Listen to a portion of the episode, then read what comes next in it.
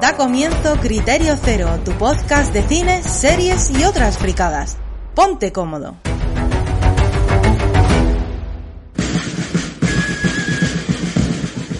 Hola Criteriers, ¿cómo estáis?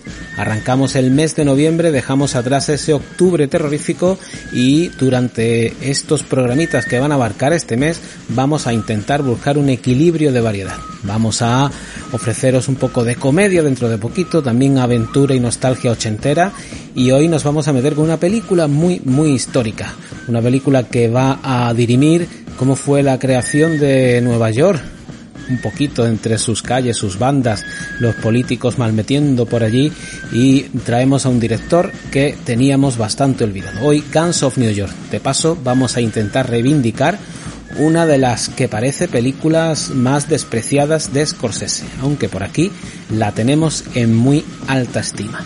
Espero que os guste el programa de hoy porque os garantizo que mis compañeros se han pegado un currazo, ya lo veréis, pero el contexto histórico que van a aportar en este programa es digno de admiración, de verdad, yo me quito el sombrero por ellos, hoy, hoy veréis que soy un poco más espectador, estoy casi como vosotros, de oyente, los dejo a ellos que os cuenten porque tienen mucho que narrar sobre la historia que se forjó en aquellas calles de esa Nueva York demasiado sangrienta, llena de rateros y ladrones. Espero que lo disfrutéis. Yo soy Salva Vargas y esto es Criterio Cero. ¿Ese es, sacerdote, el nuevo ejército del Papa? ¿Unas cuantas fulanas y un atajo de harapientos? Escucha, Bill.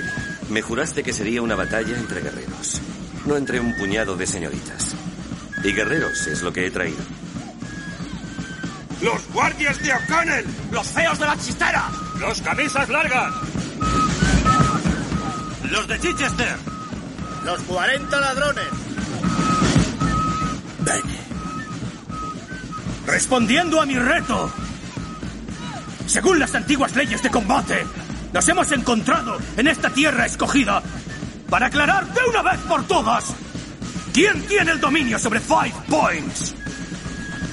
¿Nosotros los nativos?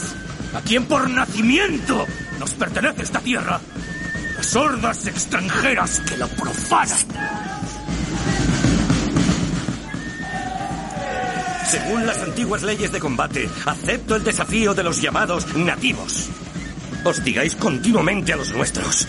Pero de ahora en adelante no nos acosaréis más, porque os hago saber que la mano que intente echarnos de esta tierra será amputada en un santiamén. Entonces que el Señor de los cristianos guíe mi mano contra vuestro papismo romano. Preparaos para recibir al verdadero Señor.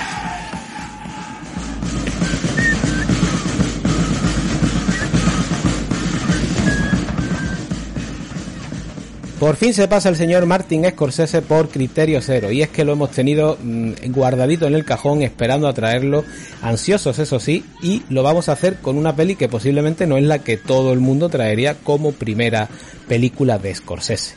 Guns of New York, como ya os he adelantado en la entradilla, y para ello me acompañan por aquí el señor Guillermo. Buenas tardes, Salva, eh, Pepe, eh, audiencia.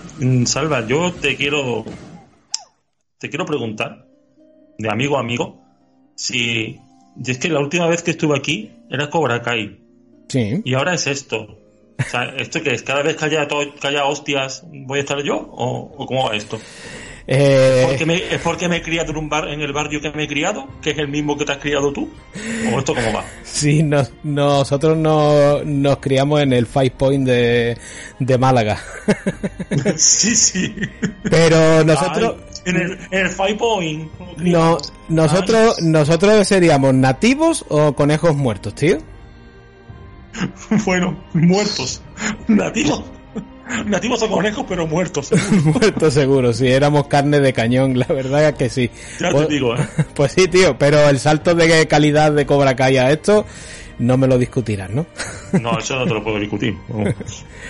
Cada cosa tiene su momento y lo de hoy es una cosita más seria, más, más gorda y Cobra Kai es pues eso, el, Cobra Kai. la gominola que te come y, y sabes que te va a picar un diente. Ya está. Bueno, pues ya lo había escuchado por ahí que se ha colado. Señor Pepe Soto Latin Gun, ¿cómo está usted, caballero? Pues muy bien, caballero. Estoy aquí estupendamente, aquí esperando para empezar a grabar. Y esta con... película de, de Martin Scorsese. Y con la enciclopedia Larusa al lado, ¿nos vas a dar una pequeña clase de historia de Nueva York? Intentaremos que no sea muy pesada. Vamos, voy a contar un par de anécdotas, pero adelanto a la audiencia de que la realidad supera incluso a la ficción. Sí, sí, sí, algo, algo sé, pero estoy deseando escucharte que, sé que me vas y nos vas a sorprender con muchas cositas interesantes. Bueno, vamos a ponernos en marcha que tenemos mucho de lo que hablar. Como siempre, eh, ¿cómo descubristeis la peli? Si fuiste al cine, si esta todavía era de la época de los últimos videoclubs, primeros de los 2000 todavía estaban funcionando, así que puede ser que la vierais por allí. Señor Guillermo, ¿usted cómo la vio? Pues en videoclub, la alquiló mi hermana, mmm, no sé si de Blockbuster, fíjate, cuando había Blockbuster aquel, ¿te acuerdas? En... Ahí donde era, en Blas de Lezo, la zona, en la zona de Blas de Lezo. Sí, en, Bla, sí. en Blas de Lezo. Que, que, ahora es una, es una enorme tienda de electrodomésticos. ahora es una tienda de nevera, sí, de lavadora, sí. y te digo que, te lo dije a, a micro cerrado, es una peli que digo, bueno, está bien, está bien hecha, pero no me, no me terminé de entender quizá, era muy joven, no pillé todo el contexto, me pilló con un chinazo pegado en la cabeza, yo qué sé, la vi como una película más, un poco pretenciosa incluso, pero con el tiempo, al revisionarla, al ir entendiendo todos los estratos que componen esta, esta historia, esta película, eh, la aprecio mucho más. La, he tenido que apreciar con el tiempo. Estoy contigo, tío. Es una peli que yo creo que tiene tres niveles. Y la primera vez que la ves puedes que te quedes con el superficial, el de la venganza y te pierdas quizás todo el contexto histórico que yo creo que es lo que realmente quería contar Scorsese y si no ahora tú no lo vas a, de, a, a, contar bien con la, con la parte de producción porque esto es un proyecto muy muy personal de él pero estoy contigo sí, sí, en años. ¿y tú Pepe? ¿tú cómo la descubres? Pues yo la descubrí en Videoclub también o sea no es que esta película yo qué sé no no sé si es que pasó pasó muy de puntilla o yo que sé qué pasó o que no me atraía el proyecto o no sé qué pasó. Yo luego cuando la alquilé y la vi ya de que encima yo sabía ya en aquella época ya empezaba yo mi, mi a, a, hacer mi enciclopedia de la U en la cabeza como tú dices. Ya veía yo más o menos todo el contexto y yo sí yo sí le pillé el gustillo al concepto histórico porque es un poco exagerado desde cierto punto de vista y la película está un pelín acelerada. De todas maneras, el libro parece ser en el que se basa esta película tampoco era histórico histórico, sino más bien es un tipo de novela histórica. Pero yo la descubrí en, en casa. Además yo solo, creo que fue, porque eso, estas películas no, yo creo que a mi madre ni a mi hermana le echaban el ojo. Pues yo la vi en el cine, señores. Yo sí la vi en el cine como siempre digo, la época de comienzo de los 2000 es mi racha de todas las semanas al cine, incluso hasta dos veces. Y bueno, con, con, conseguí engañar a la que hoy es mi mujer para ir a verla. Supongo que le vendería la moto de que sale por aquí el, el DiCaprio y tal. Vamos a ver una especie de, de Titanic y la llevé engañar. Y yo la disfruté mucho mientras pude en el cine, porque nos pasó una cosa súper curiosa y con susto incluido. Y es que a, no sé si a mitad de la proyección más o menos, empezamos a escuchar a una mujer gritar, un médico, un médico, un médico, un médico. Y claro, y nos quedamos todos allí, ¿qué pasa aquí? ¿Qué pasa aquí? Y es que su, su acompañante se ve que le había dado un, un infarto y estaba el hombre allí pues tirado en, el, en la butaca, entraron, claro, esto era en el Rosaleda, allí sabéis que bueno, que los guardas tienen el tema del desfibrilador, ya creo que estaba por aquella época y demás, y entraron rápido, lo atendieron, lo tumbaron allí en medio del pasillo, le, le, le hicieron la reanimación, por supuesto la película se paró, evidentemente, y el hombre pues se recuperó, se recuperó y se lo llevaron, vino una, una ambulancia, se lo llevaron en la, en la camilla y en cuanto el hombre desapareció de la, de la sala, nada, todo el mundo a sus butacas, se reanuda la proyección y cada uno a seguir con sus vidas.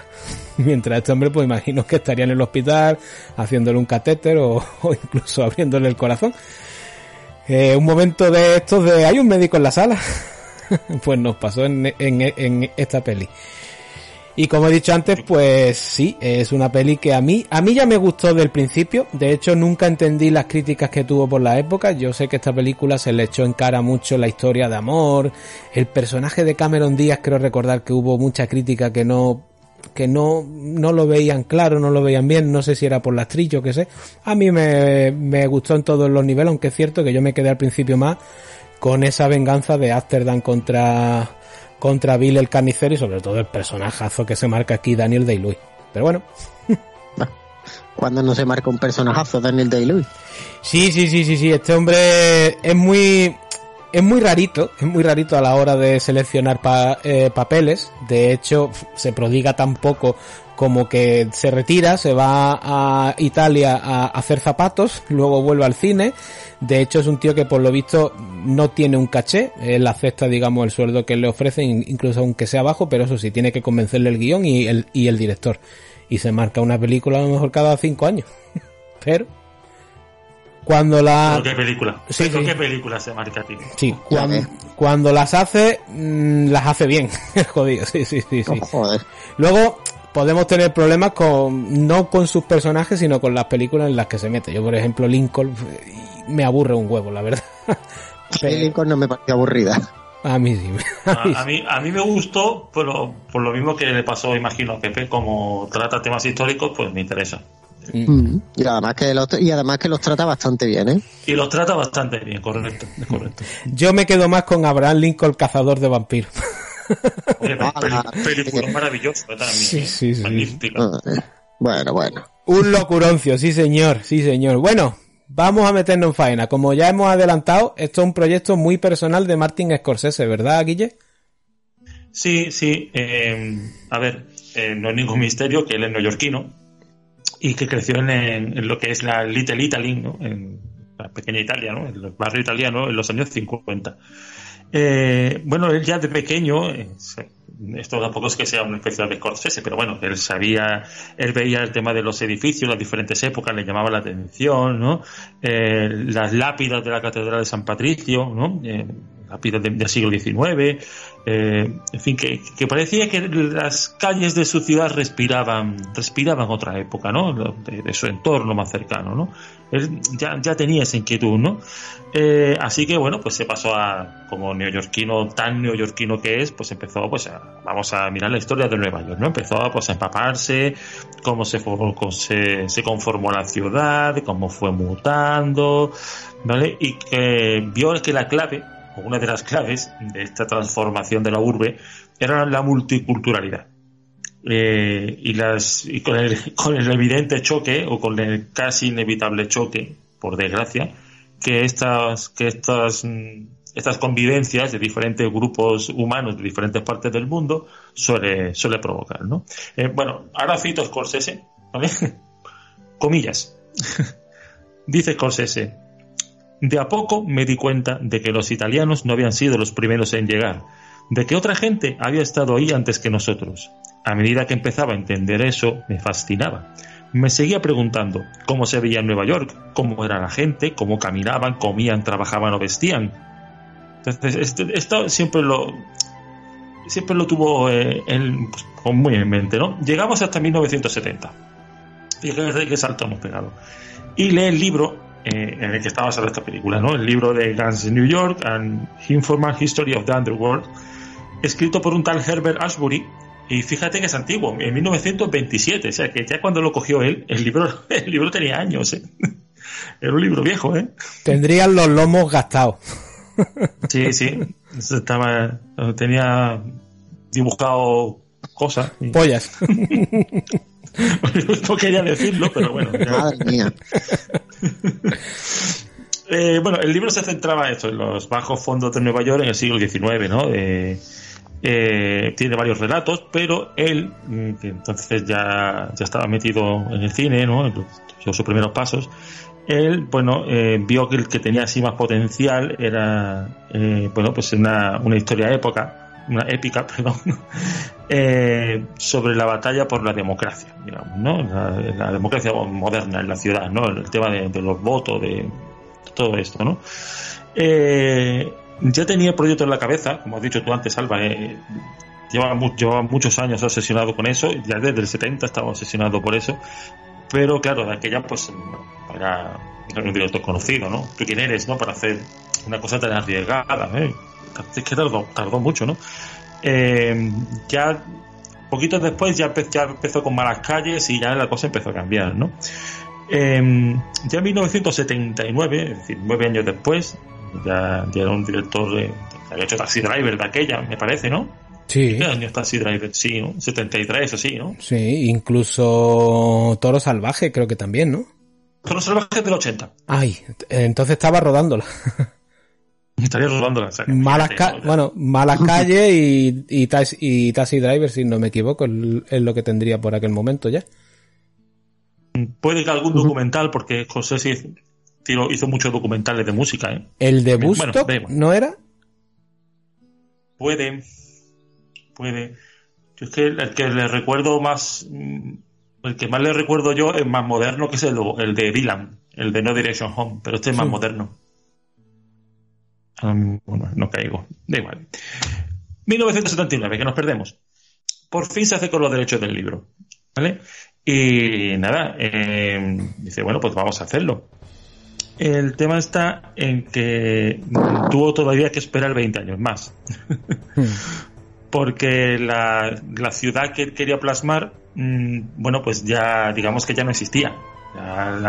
Esa, esa Nueva York que recordaba él, eh, que todavía respiraba aquel ambiente, pues claro, Nueva York había cambiado muchísimo y claro, ya era un proyecto muy caro. Y pues tu- tuvo que esperar, tuvo que esperar un poquito. Hasta que llegamos 20 años después, a 1999, cuando los Weinstein, que ahora son proscritos y malditos, pero de aquellas eran gente que al que todo el mundo se pegaba, se cruzan en su camino y bueno, pues eh, tienen conversaciones y, y al final se pone el camino, se pone en camino, se pone en marcha y se contrata a un guionista, se contrata al señor Jay Cox. Bueno, así igual no nos dice gran cosa, pero este hombre escribió La Edad de la Inocencia, por ejemplo, o la maravillosa Días Extraños, del que tenemos un programita por, por ahí, si no recuerdo mal. Muy, muy reciente, sí, sí, sí, señor. De esta misma segunda temporada en la que estamos, ¿sí? Vale. Bueno, pues esto es un poquito la- como empieza la- lo que es la idea, ¿no? Ya por fin está el proyecto en marcha y, eh, bueno, había que recrear Nueva York. Que teníamos, teníamos este problema, ¿no? ¿Cómo recreamos una Nueva York antigua? No se hace en Nueva York. Se van a Roma, a los estudios de Cinecittà. Eh, riquísimos estudios eh, que, bueno, ya no son lo que eran, por cierto. Creo que ahí se hace Gran Hermano ahora. Sí, no me digas, tío. Eh, sí, eso, eso tengo entendido, ¿eh? Alguna cosa más harán, pero Joder. que bueno, que a- allí trabajó Fellini, allí trabajó trabajaron todos, todos los grandes italianos, pero bueno, ahora pues Bueno. es otra cosa, ¿no? Y mucho, y mucho director grande de la, de la época dorada de Hollywood también se fue allá a rodar, vaya. Ah, claro, claro. Hay grandísimas superproducciones de, de, de, de aquellos años 50-60 que se rodó allí. Mm.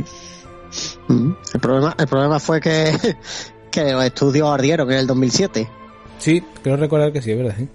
Mm. En el donde rodaron además una de las mejores series, yo creo que la mejor serie de Roma que he visto, Roma precisamente. La de HBO, ¿no? La de HBO es un espectáculo y sigo recomendándola por muchos años que pasen. De hecho, la he revisionado hace un mes, no llega. Ujú. Buah, Sí que eso, es- tiene un sí. eso tiene un programazo, ¿eh, Pepe? Eso tiene tenemos, señor programa, porque es que además es tenemos, tenemos que, tenemos que marcarnos ahí, mano a mano, ahí, de Roma, tú y yo. Claro que sí. Mira, a esa, a esa serie lo único que le falta es más mm, espadazo, como yo digo. Sí, pero eso lo, encare- lo encarecería mucho, tío. Eso Ya, lo, ese- la cara, la cara de por sí. Incluso 100 Eso- millones la primera temporada en el año 2000, 3 o 2004 creo que fue.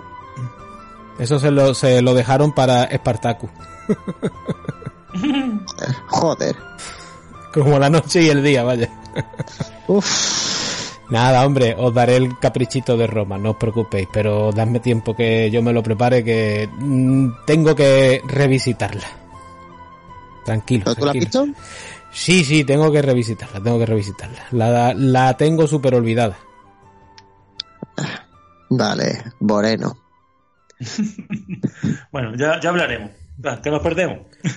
Yes. El caso es que eso, estábamos, nos habíamos quedado que se trasladan a Italia, a Cinecittà, en Roma, eh, y cae, pues a ver, cae el diseño de producción en el señor Dante Ferretti, que recreó una milla de edificaciones neoyorquinas de mediados del 19, eh, las cinco manzanas de Lower Manhattan, incluyendo Five Points, eh, una parte del río Este, dos barcos pesqueros de tamaño real, 30 edificios del Bajo Broadway, una mansión aristócrata, réplicas del Tammany Hall, una iglesia, una taberna, un teatro chino y un casino. Yo, Una ciudad. yo recomiendo muchísimo ver eh, uno de los extras que viene con el DVD. Está por YouTube. No, si no, si no tenéis la copia física, lo podéis ver fácilmente. Que es un recorrido de Martin Scorsese por los escenarios junto a Dante Ferretti. Y es flipante. Es flipante lo que construyeron allí y además el realismo con el que se construyó, macho. Todo el empedrado del suelo está hecho, los boquetes para que se llene de charcos, los interiores de, la, de, de todas las casas están recreados, están hechos. Flipante, de verdad. Yo eh, creo que si algo se agradece en, en esta película es eso, la veracidad de los escenarios, que el, el sentir que estás allí, no que hay un fondo verde o este tipo de producciones que se realizan ahora, oye, que, que son más económicas, algunas están muy bien hechas, pero yo creo que incluso para los actores, el poder palpar, el poder sentarte realmente en esas sillas, ver el ambiente, ver ese, al, eh, ese árbol que se mete por dentro de, de la barra de la taberna esta, don- desde donde lo controla todo Bill, tiene que ser acojonante y te tiene que meter en el papel 30.000 veces más que, que un fondo verde, vaya. Eh, completamente de acuerdo. Es que a mí esto de. eh, a ver, que es que no es que estemos aquí en contra del CGI, ¿no? Pero el control C, control V, que ahora puedes haces 10.000 orcos, Mm. porque realmente porque, porque tienes un ordenador que puede ponerte 10.000 orcos. No es como eh, este tipo de cosas que ya están. en- eh, fíjate que esto es el año 2002. Ya están. Son de las últimas películas en las que estas producciones se hacían así. Por, por lo menos producciones tan grandes, ¿no? De que esas 2.000 personas que se ven ahí en la calle, el- los vendedores, el carterista, la prostituta, el borracho, el mendigo, eh, la otra banda que pasa por allí, es que están allí. Esta gente está aquí de verdad. Y eso le da, aire- le da a la película otro aire.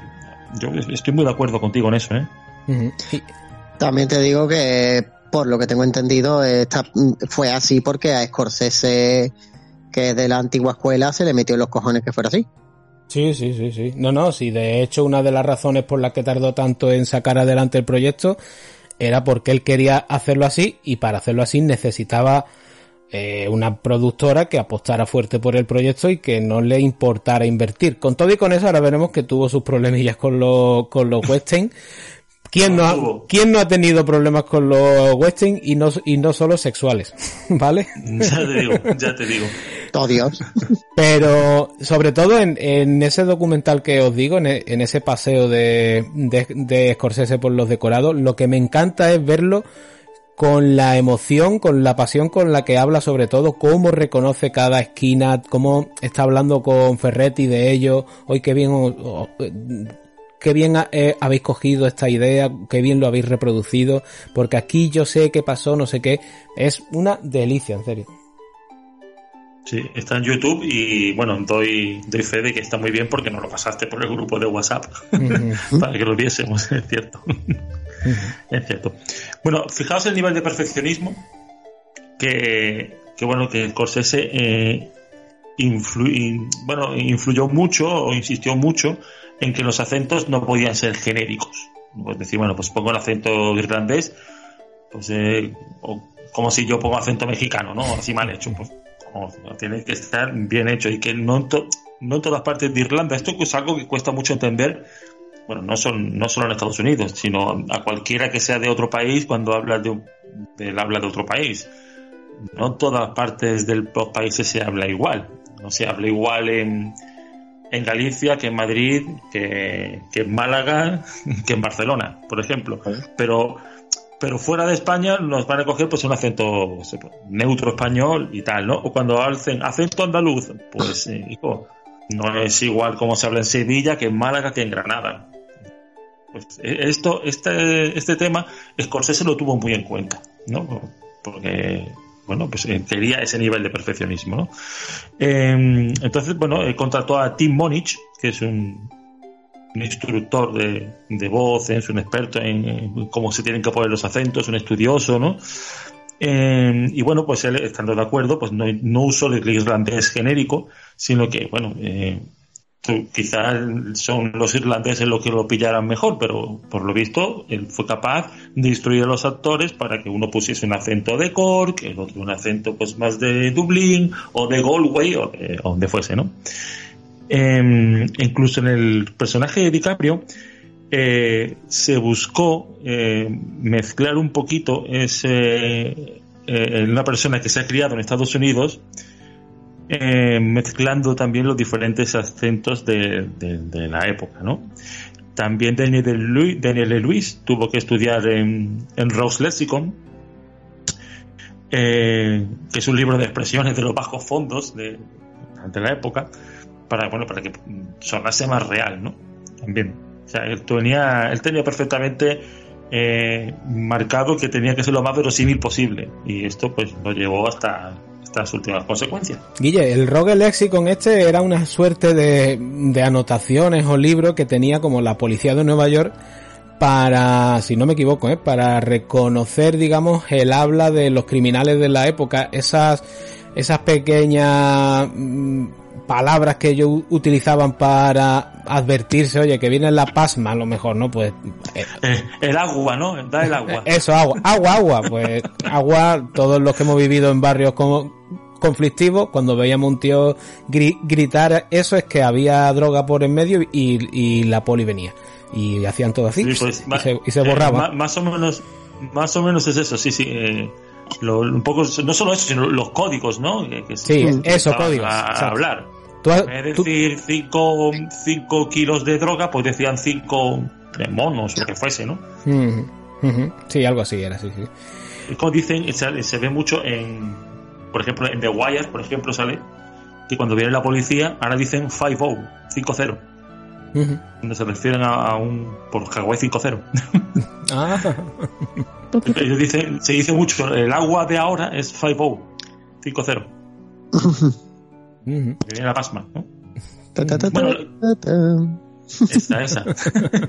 bueno, seguimos. Eh, lo has dicho tú antes, Alba. Los, los Weinstein, pues no, pues no lo pusieron fácil, ¿no? No lo pusieron fácil. A ver, hay que, hay que entender también que esto era un proyecto muy personal, muchísima pasta, y que, bueno, pues, ¿qué pasa cuando un director tiene una visión y una productora lo que quiere, evidentemente, es ahorrar dinero, pues que empiezan las fricciones, ¿no? Él quería, Scorsese quería mantenerlo todo tal como lo tenía pensado, la estética, la duración, mientras que los Weinstein, pues pedían algo pues más, más simple, más digerible, más comercial, recortar, recortar minutaje, porque si no, es que son, ¿cuántos son? Dos horas, dos horas y media largas, ¿no? Sí. ¿Cuántas dura? Son 2 y, dos y 40 casi, sí. Pero el, el montaje inicial que tenía Scorsese, yo creo recordar que tres horas y media, creo. Mm. Sí, eh. sí, sí, sobre eso, sobre eso hablamos luego. Claro, la preproducción, a fuerza de discutir, se fue a los tres años. Mm. Con lo que nos encontramos con problemas de reparto, porque Robert De Niro había dicho que sí, que él estaba de acuerdo, pero claro, no puede, él no puede tener un actor como Robert De Niro o Willem Dafoe, que también estaba, eh, estuvo, estuvo de acuerdo en hacer la película, le interesaba. Esta gente no puede tener la agenda tres años esperando. Hmm. Bueno, sí. el tema de actores que pasaron por el proyecto y demás, eh, como es, como fue de tan larga dura, duración, ya no, ya no incluso dentro de los tres años de preproducción, sino durante todo el tiempo que Scorsese estuvo intentando moverlo, Claro, él iba hablando con diferentes actores por si el proyecto se podía poner en marcha, contar con ellos. Hay un momento en el que tenía agarrarse los machos, ¿eh? A John Belushi para hacer del carnicero y a, y a Dan Aykroyd para hacer de Ámsterdam. Madre mía, Agarra. madre mía. agarrarse. Agarrarse. Luego, cuando Willem Dafoe eh, entra en el proyecto, que yo creo que es a principios de los 90, él iba a ser el carnicero y Mel Gibson iba a ser eh, Amsterdam. que tampoco era mala mezcla, eh. Cuidado ahí, eh. Lo, lo que pasa es que yo creo que para el Amsterdam que se nos presenta aquí, que es un chavalito, a lo mejor toda esta gente yo los veo como muy adultos. No sé si la historia m- mutó, cambió o algo, pero pero bueno, y a los que se quejen de que Cameron Díaz a lo mejor no les parece que está muy bien en el papel, que den gracias, porque antes que ella estuvo firmada ya para hacerlo eh, Sara Michelle Gellar. Lo que pasa es que como se retrasa y se retrasa y se retrasa, se engancha con lo de Buffy y abandona esto. Gracias Buffy por quitarnos de en medio a esa petarda. Así lo digo, porque esa es una actriz que es muy cortita, es muy cortita. Eh, lo mismo que la misma altura que, que Arte. Sí, sí, sí. Joder, qué babones. A mí nunca me gustó Buffy, ¿eh? No, nunca no. entendí el éxito de, de Buffy, la verdad. ya lo hemos comentado por aquí en, o- en otro programa, que es una serie muy de culto, pero a mí me parece muy, muy cutre. Eh, Bueno, Buffy fue lo que fue y ella fue lo que fue por lo que fue. No, por aquí no, fue, fue en, en el podcast mul- multiverso, allí con los amigos Javi, con, ay, con, con Javi y Pedro, que estábamos hablando de mujeres fuertes y surgió el tema. Os lo recomiendo que lo escuchéis, por cierto. Bueno, pues eh, siguiendo con, con los Weinstein, no ha acabado la cosa. Porque mm, una vez que la película estaba ya rodada y montada y con una postproducción terminada, se retrasó el estreno. Pues, como un año más o menos, ¿no? Claro, aquí hay dos versiones. Oficialmente fue también por el, fue por el 11S. Como es una película muy neoyorquina y muy violenta, como que por eso la quisieron retrasar. Y la- Scorsese dice Scorsese dice que no es por, que no es por eso, sino porque todavía quedaban cosas por rodar. Y, y algunos, pues, me- bueno, algunos, algunas escenas, algunas tomas extras eh, que estuvieron hasta, hasta casi el final rodando. O sea, aquí a quien te crees, pues bueno. Cada uno que crea quien quiera. Quizá un poco de cada cosa, ¿eh? Yo, sí, yo creo que, yo creo que una cosa llevó a la otra, tío, porque es verdad que la escena final en la que vemos desde esas tumbas el puente de Brooklyn y la evolución de la ciudad de Nueva York a lo largo de los años, claro, termina con la, con las dos torres gemelas. Entiendo que estrenar esto en 2001 con recién el atentado tan re- tan re- tan reciente porque si no me equivoco esto se estrenó cerca de Navidades, tío y, eh, y se retrasa un año exacto, vaya, es de fecha a fecha prácticamente. Entonces, claro, yo creo que a lo mejor dijeron, joder, es que si lo estrenamos y se ve ese último plano, la, la, la gente se nos derrumba en el cine. Y entre eso y que los Weinstein no paraban de pedirle recorte y recorte y recorte en el metraje, supongo que Scorsese aprovecharía y diría, vale, venga, yo accedo, la dejo en menos duración, pero voy a necesitar rodar escenas adicionales para que me enganchen las, escenas de como yo las tenía previstas a cómo va a quedar finalmente con menos minutaje. Entonces yo creo que una cosa llevó a la otra, puede ser. Quizá, quizá. Eh, hablando de montaje, eh, parece ser que al final mm, fue el tema, el tema quedó en una especie de mezcla entre lo que quería Scorsese y lo que quería los Weinstein. Porque, em, bueno, lo que lo comentabas tú un poquito antes, Alba, eh, el bloguero Jeffrey Wells, que trabajaba para el, para el, en, en la página web, en el sitio web de Kevin Smith, dijo que antes de estrenarse él había visto una versión con 20 minutos más de lo que vimos nosotros después en los cines. O sea que quizá esto se mantuvo hasta el final el pulso, ¿eh? Se mantuvo hasta el final. Yo sé que de, de esta peli siempre se ha siempre se ha dicho la posibilidad de que de que hubiera una versión del director, un un Scorsese cut. Aunque Scorsese siempre ha dicho que no, que lo que hay, que lo que se estrenó finalmente es su corte, que tiene su aprobación y que no hay ningún problema y que la da por válida y que no se va a molestar en recuperar metraje y ampliarla. Supongo, supongo que como fue una peli un poco defenestrada por la crítica en su momento, lo mismo le tocaron los huevecillos Scorsese y dijo, sí, pues ahí está lo mío, os lo coméis como está, que yo ya no la toco más. No sé. Yo, la verdad, agrade agradecería agradecería más metrajes porque intuyo y creo que lo que se queda fuera es más contexto histórico, más de la guerra de, de secesión, cómo se va creando ese clima de prebélico en las calles, mientras todo parece que se que se que se ambientan en estos cinco puntos en, en, esa pequeña plaza que nos parece como el centro de la historia pero realmente hay mucha más historia alrededor que lo que realmente está moviendo todo y creo que lo que falta de metraje es más de ahí. Sí, yo estoy, estoy de acuerdo con eso. Oye vamos al reparto Venga, vamos al reparto. vamos a verlo que, que, aquí hay gente muy gorda. venga, Leonardo del Carpio como Amsterdam. Ojito que aquí Leonardo DiCaprio, este es un año clave en su carrera, porque eh, si os fijáis, él pasa de Titanic en el 97 ni alguna película. El hombre, de la, el hombre de la máscara de hierro en el 98. El hombre de la máscara de hierro, que era. La, la playa, La playa en el 2000. La playa en el 2000. a partir de aquí, de este año, eh, en este mismo año hace, aparte de esta, estrena Atrápame si puedes. Mm. Quiero decir, que, es trabajar con. Ha, pasado a trabajar de repente con dos grandes. Bueno, no es que Jake Cameron fuese chico, pero que parece que aquí, y sobre todo con esta película, porque Atrápame si puedes tiene un tono más de comedia, que como que dice, aquí quiere pegarle el volantazo a ser un actor serio y reconocido porque era el niño bonito de Hollywood, un tío que hacía mucho dinero, pero porque era guapo. No, mm. no, se le tomaba en serio como actor. Mm. Y, ha tardado mucho, por eso se juntó con Scorsese, y vino esta, y en 2006 vino Infiltrados, y todo esto. Yo creo que el aviador muy importante en su carrera, porque este año es muy importante en su carrera. De, de, de hecho, aquí lo que hace es sustituir a Robert De Niro como el actor fetiche de Scorsese para convertirse en el de los siguientes 20 años del director porque estrena, estrena esta en 2002, pero se rueda entre 2000 y, y 2001. En 2004, El Aviador. Eh, 2006 tú la has dicho, la de Infiltrado, la que por fin le da el Oscar a Scorsese, fíjate tú qué cosas.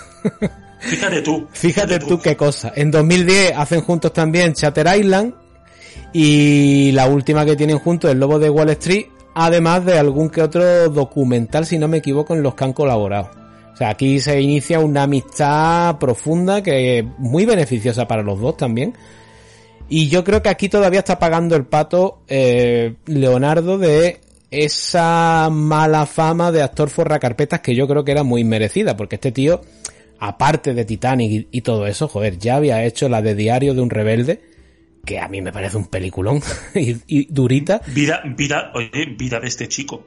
Vida de este chico, quien ama a Gilbert Grape, La habitación de Marvin, ya había trabajado también con Woody Allen en Celebrity, que ojito, que no, que no, que no era novato con esto de grandes directores. Y bueno, yo qué sé, tío, es que tenía un cartel colgado que para mí no era tal. Tanto él como Brad Pitt creo que fueron muy, muy vilipendiados en estos finales de los 90 y luego se tuvieron que comer más, de uno sus, palabras. ¿eh? También es verdad que hizo la de Romeo y Julieta, que era una película era. Hay una peor. Pero es un, pero, es un proyecto muy, muy arriesgado, ¿eh? Romeo y Julieta, tú la puedes hacer mm, comercial totalmente, o lo que te muestra Baz Luhrmann, que ojo, eso no es para todo el mundo, ¿eh? Cuidado. Pero bueno, pero bueno, chavales, que se os olvida que durante esa época también hizo una infumable película llamada Rápida y Mortal. Sí, bueno, sí. Hombre, yo creo que estaba todavía en un momento en el que él no podía decidir todo lo que iba a hacer. Entonces tenía que ir picando de aquí y de allí. Tienes que currar, tienes que abrirte paso, tienes que conocer a nuevos eh, directores y esperar el pelotazo. Aquí ya llega un momento en el que en el que empieza a poder elegir y ya vimos que su carrera fue hacia otros hacia otros derroteros. También te digo que el reparto de Rapa de Mortal estamos como cuando hablamos de esa película de los tres mosqueteros de hace unos de hace poco tiempo. el reparto era bueno. El problema que era el, el guion era una mierda. Jim Hammond estaba también Raimi, por allí, ¿no? Sí, San Raimi, Claro. Jim Hammond. Raimi, Sharon Stone, Jim Hammond, Russell Crowe y Sí, él. sí, sí, eran sí. los era- es que el, el- todo era parecía todo bueno pero luego ves la película y dices que co, Eh. estoy bien Eh, Es divertida, tampoco es tan mala, ¿eh? Cuidado. Yo les hubiera los hubiera puesto todo delante de un pelotón de fusilamiento y más a San Raimi por hacerme eso Mira, una sesión de tarde con Rápido y Mortal y Maverick, y yo creo que te lo pasas bien. un mojón para ti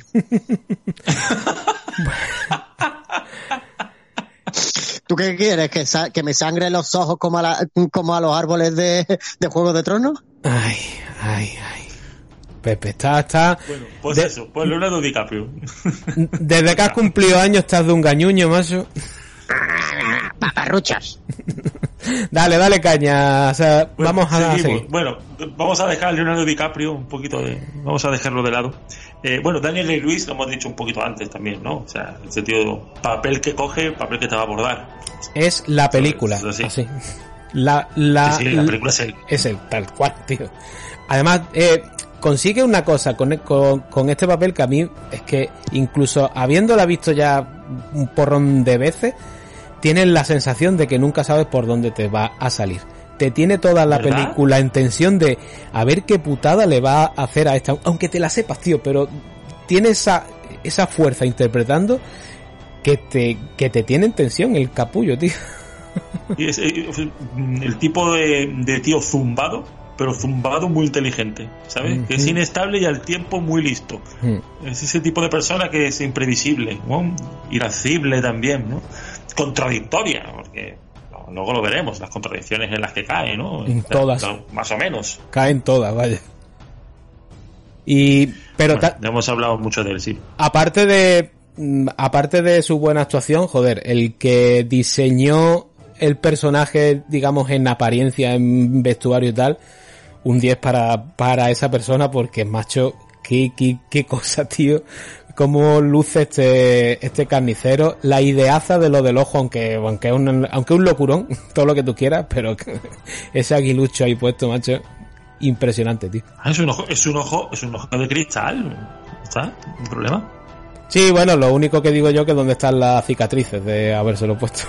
Porque en esa época mm, digo yo que eh, cirujanos finos no habría. No, no creo. O sea, la cuestión es que la película es él. Y ya está. Sí, sí, tal cual. Bueno, es más, eh, Cameron Díaz, que muy criticada, yo no la veo que esté tan mal, no, no. ¿verdad? De hecho, creo que está sorprendente porque nos tenía acostumbrados a, a, a pelis romanticona o de humor y aquí se sale de, de todo eso y para mí da el, da el perfil bien, vaya. No sé si es de este año por aquí, más o menos, fue algo pasa con Mary, fue más o menos 2001, 2002, por aquí, más Por- o menos. por ahí Yo creo que es sí. posterior. Que algo pasó con Mary es anterior, creo, porque fue la película que la hizo una estrella, ¿eh? Entre la máscara La de- y, y, y, y, y- y esas son las dos que la catapultan, sí. Eh, Pues eso. dato histórico, Guillermo. Los ojos de cristal se empezaron a usar, parece ser que eh, a mediados del siglo XX. Pues ahí queda. Pero Pero vaya, así mola mucho, hombre. queda de puta madre, así que yo me lo fumo tan tranquilo y aplaudo. Como muy importante en la película, sale muy poquito, pero ojo, lo que sale, lo que sale es maravilloso, ¿eh? Sí, sí, sí. Eh, bueno, más, más. Y luego venimos con una serie de actores como secundarios, pero cojonudos todos. Por ejemplo, Jim Broadbent. Lo tenemos aquí, que está hace, que hace de, de William T, de William Tweed, de William Boss Tweed. Bueno, este actor, El arcade. el alcalde, básicamente. ¿Mm? Eh, tenemos a Henry Thomas como John Sirocco. Elliot. Elliot, ¿cierto? el amigo Elliot. El chivato de Bueno, mierda. eh, sí, hijo de puta, asqueroso. Chi- chivato asqueroso. El mocheta. Mm. Más tendríamos también a Brendan Gleeson, Oh, ¿vale? Reverencia, reverencia. Sí, señor, que bueno, que que tiene, tiene una cara de, irlandés que no puede con ella, ¿eh? No sé si es irlandés de verdad. Creo que Es sí, creo que Lo ve, sí. mira. Es irlandés. Creo que sí, sí. Correcto, es irlandés, es irlandés. Bueno, pues eh, alfombra Y- roja. Para este señor. Y me, y me hago un auto de rata. Eh, sí que había ojos de cristal en aquella época. Mm. Ah, Pepe, eh, no nos líes más, tío, que nos está, li- nos está liando. vale. Eh, bueno, John C. Reilly. Ojito, ¿eh? Otro buen actor que, que siempre que le dan papeles in- interesantes cumple como nadie. Lo, lo que pasa es que deriva mucho a la comedia luego a veces. Nada más que le dan papeles de estúpido, macho. Desde hace tiempo. Sí. Que tiene cara, tiene cara de, de tío bruto, ¿no? Mm. No sé. Bueno, eh, Stephen Graham. Me pongo de pie. Me pongo de pie. Stephen Graham, este es tío eh, muy. Sale en Boardwalk Empire, por ejemplo, hace de, hace de Al Capone. Para quitarse el sombrero. No sé si habéis, si habéis visto si habéis visto Boardwalk Empire, la serie. Algo, algo he visto, sí. Algo. Y Bueno, pues hace de Al Capone y está espectacular. La última peli que vi de este hombre, la voy a recomendar ya, tío. Aquí le pusieron Hierve. Y Hierve. creo que se llama en inglés es boiling o algo así. eh, de hervir. Eh, y hace de cocinero. Eh, la película es, es un pasote de película. Se come la película, está genial. Una película muy, muy baratita, de, estas- de cosas que pasan en un restaurante, hecha, si no todo, mm, mm, gran parte en, plan- en plano secuencia. Eh, está muy, muy, muy bien. Está en filming, por si la queréis ver, ¿vale? Y la protagoniza este hombre. Así que, garantizada, ¿vale? Yo con, Bueno, el- eh, aquí. yo con, el- con- Yo lo recuerdo siempre de Snatch. Sí, sale mucho. ¿no? Yo con, con este hombre tengo siempre un pequeño problema y no, no por sus actuaciones, sino porque yo lo confundo con el hermano de Mark Wahlberg, que es otro que, ha- que suele hacer de secundario por ahí. Bueno, su peli así más a lo mejor es la de Saw 2, que ahí era el prota casi, ¿vale? Y son muy parecidos físicamente, o por lo menos a mí me lo parecen, y muchas veces lo- los entremezclo a, a- a- a uno con otro. Pero vaya, la carrera de Stephen Graham, sin ser un protagonista casi nunca, pero como secundario siempre cumple el tío, sí. Bueno, pues bueno, tenemos más gente por aquí, ¿no? Pero Sí, ya, por decir, alguno, ya. por decir alguno, por decir algún personaje femenino, que no hay muchos en esta película, pues Cara Seymour, que hace como Hellcat Maggie, un personaje como del que Mm. luego quizá Pepe hable un poquito más. Mm. Vamos a pasar al, al presupuesto. Hombre, yo creo- Unos 100 millones. Perdona, te estaba olvidando a lo mejor de uno que yo no sé si, si a ti te interesa, que es Larry Gilliard Jr., que es Jimmy Spolis, el, el, el negro del grupo. Que te sonará de una serie que yo sé que te gusta mucho. Sí. es que para mí el, el nombre, Sí. ese nombre Larry Gilliard Jr. a mí no me dice nada. Para mí es D'Angelo Barsdale, por supuesto. Eh, personaje muy importante en la mejor serie de la historia. De Wire. Y me, y, y me peleo en Five Points con quien me lleve la contraria en este aspecto. Pero, ya sabéis. pero con, ¿La con... serie? Sí, la serie, la serie. Pero te peleas con pistolas, con hachas, con cuchillos, con ladrillos. A, a cabezazos como hace el, el carnicero con, con, con DiCaprio. Si le pega cuatro o cinco cabezazos, pues yo igual, al que sea. Venga, vámonos al Sí, presupuesto y la recaudación, que te, que- que Venga. te he cortado yo ahí el rollo. No, pero, pero bien cortado.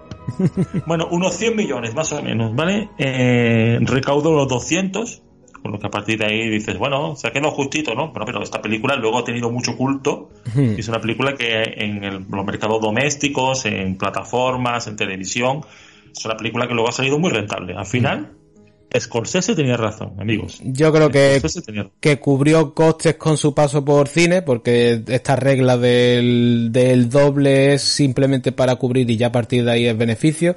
Y habrá ganado luego eso con, con el doméstico, con la, con, con la venta para televisión y demás. Y un montón de ediciones de DVD con Sí, datos sí. históricos y todo. Sí, sí, sí. Hay una edición de Manga Film, creo, creo que era, que es súper completa. Además viene con, con un librito. Está súper currada, tío. Pero vamos, que la producción a día de hoy no se escapa. A día de hoy son 170 millones de dólares lo que hubiera costado. O sea, que esta- rondaría más o menos lo que una gran producción de hoy en día. Sí, exacto. El, el proyecto estándar de Blockbuster de hoy, sí. Pero seguramente eh, no le hubieran permitido a, a Scorsese hacer todo lo que hizo en Cinesita y esto hubiera sido fondos verdes por todos lados y mierdas así. 300. Seguramente, seguramente. Bueno, eh, vamos a los Oscars. Eh, esto, la verdad es que esto es sangrante. Sangra, Esto sangra- te sangra los ojos, ¿eh? Duele, duele. Para Es, candidata a 10 y se lleva la friolera de cero. No se, no se llevó absolutamente nada. Y estuvo nominada a 10. Es que tengo, tengo algunas anotaciones hechas. Por ejemplo, mejor película, por supuesto. No la ganó. Ganó Chicago. La madre No que nos esa- parió. Fue el año de Chicago. Pero ojo que, bueno, es que lo de Chicago salió más de una vez. Lo del tema de, de Ya- Chicago. Ya lo hemos dicho aquí otras veces, sí, sí, sí. Sí, no, que lo de Chicago es que. Bueno, a ver, mejor director. Tampoco la ganó. Pero bueno, por lo menos lo ganó Polanski. Mm. El ah, piano. pianista. El pianista. Pues fue el año del pianista. Claro, el pianista, el pianista también le quitó el Oscar al mejor actor a Daniel Day-Lewis, que se lo llevó a Dean Brody. Y, y hacían ido las, las carreras de uno y de otro La- luego. Ya ves. Sí, pero el morreo que le pega a la Halle Berry se lo queda para él, ¿eh? Sí, sí, sí, Cuando sí. le- bueno, eh, este, hay- este no me gusta y me disgusta esta, ¿vale? Mejor guion original, mejor guion original, pues no lo, se lo lleva, ¿vale? Que estaba Jay Cox con Steven Zailian y Kenneth Lonergan, eh, está escrito entre los tres, pero eh, se lo lleva un español, por lo menos, se lo lleva Almodóvar, por hable con ella. Bueno, vale.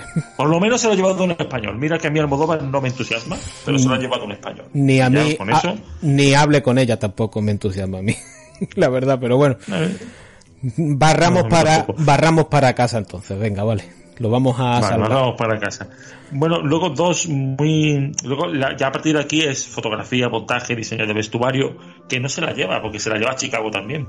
Y, y- Y, mo- Y- y montaje, y montaje también se lo lleva a Chicago. de verdad, para matarlo a alguien. Eh, Pero el de dirección ar- artística, ¿tienes por ahí el dato de, de, de quién se lo lleva y, y que no se Pues lo den no. a esto? Porque es que... Dirección artística, Chicago. Joder, macho, de verdad. ¿Qué cojones tienes, tío? De verdad. Mejor fotografía, Camino a la Perdición. Bueno, vale, vale. Esas, eh, eh, ese se Me la- lo, se, lo- te se lo lo compro. compro. Porque... Mejor, mejor maquillaje, Frida. Con dos cojones también. Bueno, Pero bueno. bueno, a maquillaje, a maquillaje no estaba nominada, ¿eh? No, no. Sí, a sonido, a canción original, que estaba U2, nominado, por cierto. Mm. Por cierto, que esta, esta edición de los Oscars no hubo alfombra roja. Por el, tema de la guerra de Irak y como por protesta o Oh. no sé por qué. Oh, No hubo alfombra. No hubo alfombra. qué delicados los, los ricachones de Hollywood, macho. Pobrecito. Sí, sí, qué, qué- qué tíos, cómo protestan, ¿eh? Sí, sí, ¿Cuándo sí, hacemos sí. alfombra roja? Anda, Oh, Dios mío. culo. Bueno, y todo- hasta aquí más o menos la producción. Entonces queda una parte, yo creo que voy a dejar a Pepe que hable ya. Pepe. Sí. Porque la parte histórica eh, iba a decir alguna cosilla, pero digo, Pepe tiene más datos, así que Pepe.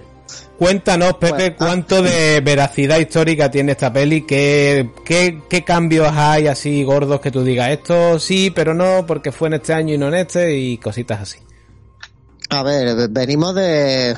Nos metemos en Nueva York. Todo esto empieza un 11 de julio de 1863. Todos los disturbios de lo que está en la parte final de la película, que es lo gordo, eh, los disturbios de Nueva York. Bueno, para empezar, Nueva York, aunque la gente se crea que era una ciudad, Scorsese se nos empeña en meter que era una ciudad que era, bueno, era aquello un nido de hijos de puta, pero bueno, en parte sí, en parte no. Normalmente se decía que había una, se, se decía que oficialmente había un asesinato más o menos al mes. Que las peleas, por ejemplo, la gran pelea que se ve al principio de la película no tuvo lugar en 1846, sino en 1835, parece ser. O sea que por ahí ya vamos, nos vamos un poquito así midiendo abajo, ¿vale? Nueva York tenía 850.000 habitantes en aquella época. Casi nada. Era, creo, creo que era la mayor ciudad del mundo en aquel momento ya. ¿Y cuántos tiene ahora? Ahora no lo sé, tío. Ahora puede tener perfectamente 20 millones largos. Por ahí, sí, sí, sí. Y pues el 53% de los habitantes eran, eran inmigrantes y, y Bueno. el resto nativos. Bueno, o sea, es que... Bueno, mira, 53% de nativos y el resto inmigrantes. O sea, el 47% de la ciudad eran gente que, que eran inmigrantes y de primera o segunda generación. Pero O sea, escúchame, vale. lo de lo de nativos también hay que ponerlo entre muchas comillas, porque nativos Sí, bueno, son los nativos- indios americanos. Eh, Todos estos sí, que vemos aquí son de, son descendientes ya de los británicos y de los holandeses que llegaron Hola, antes. parece que vivían allí, sí, Por supuesto. eh, que de puro, Pero- puro americano tienen poco.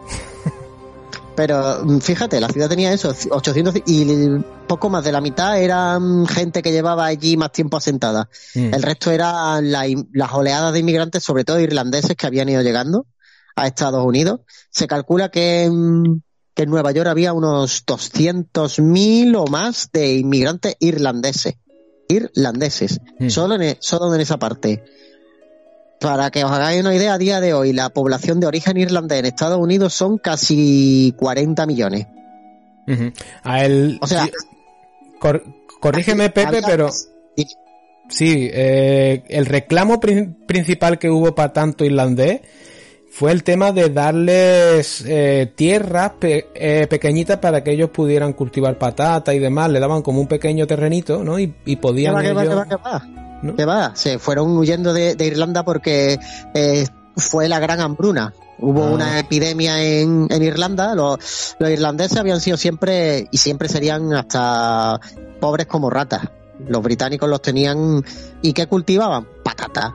Mm. Desde que la patata llega, pues, la patata se hace indispensable en toda Europa, pero los irlandeses más porque en Irlanda además el clima es muy, muy bueno para la patata.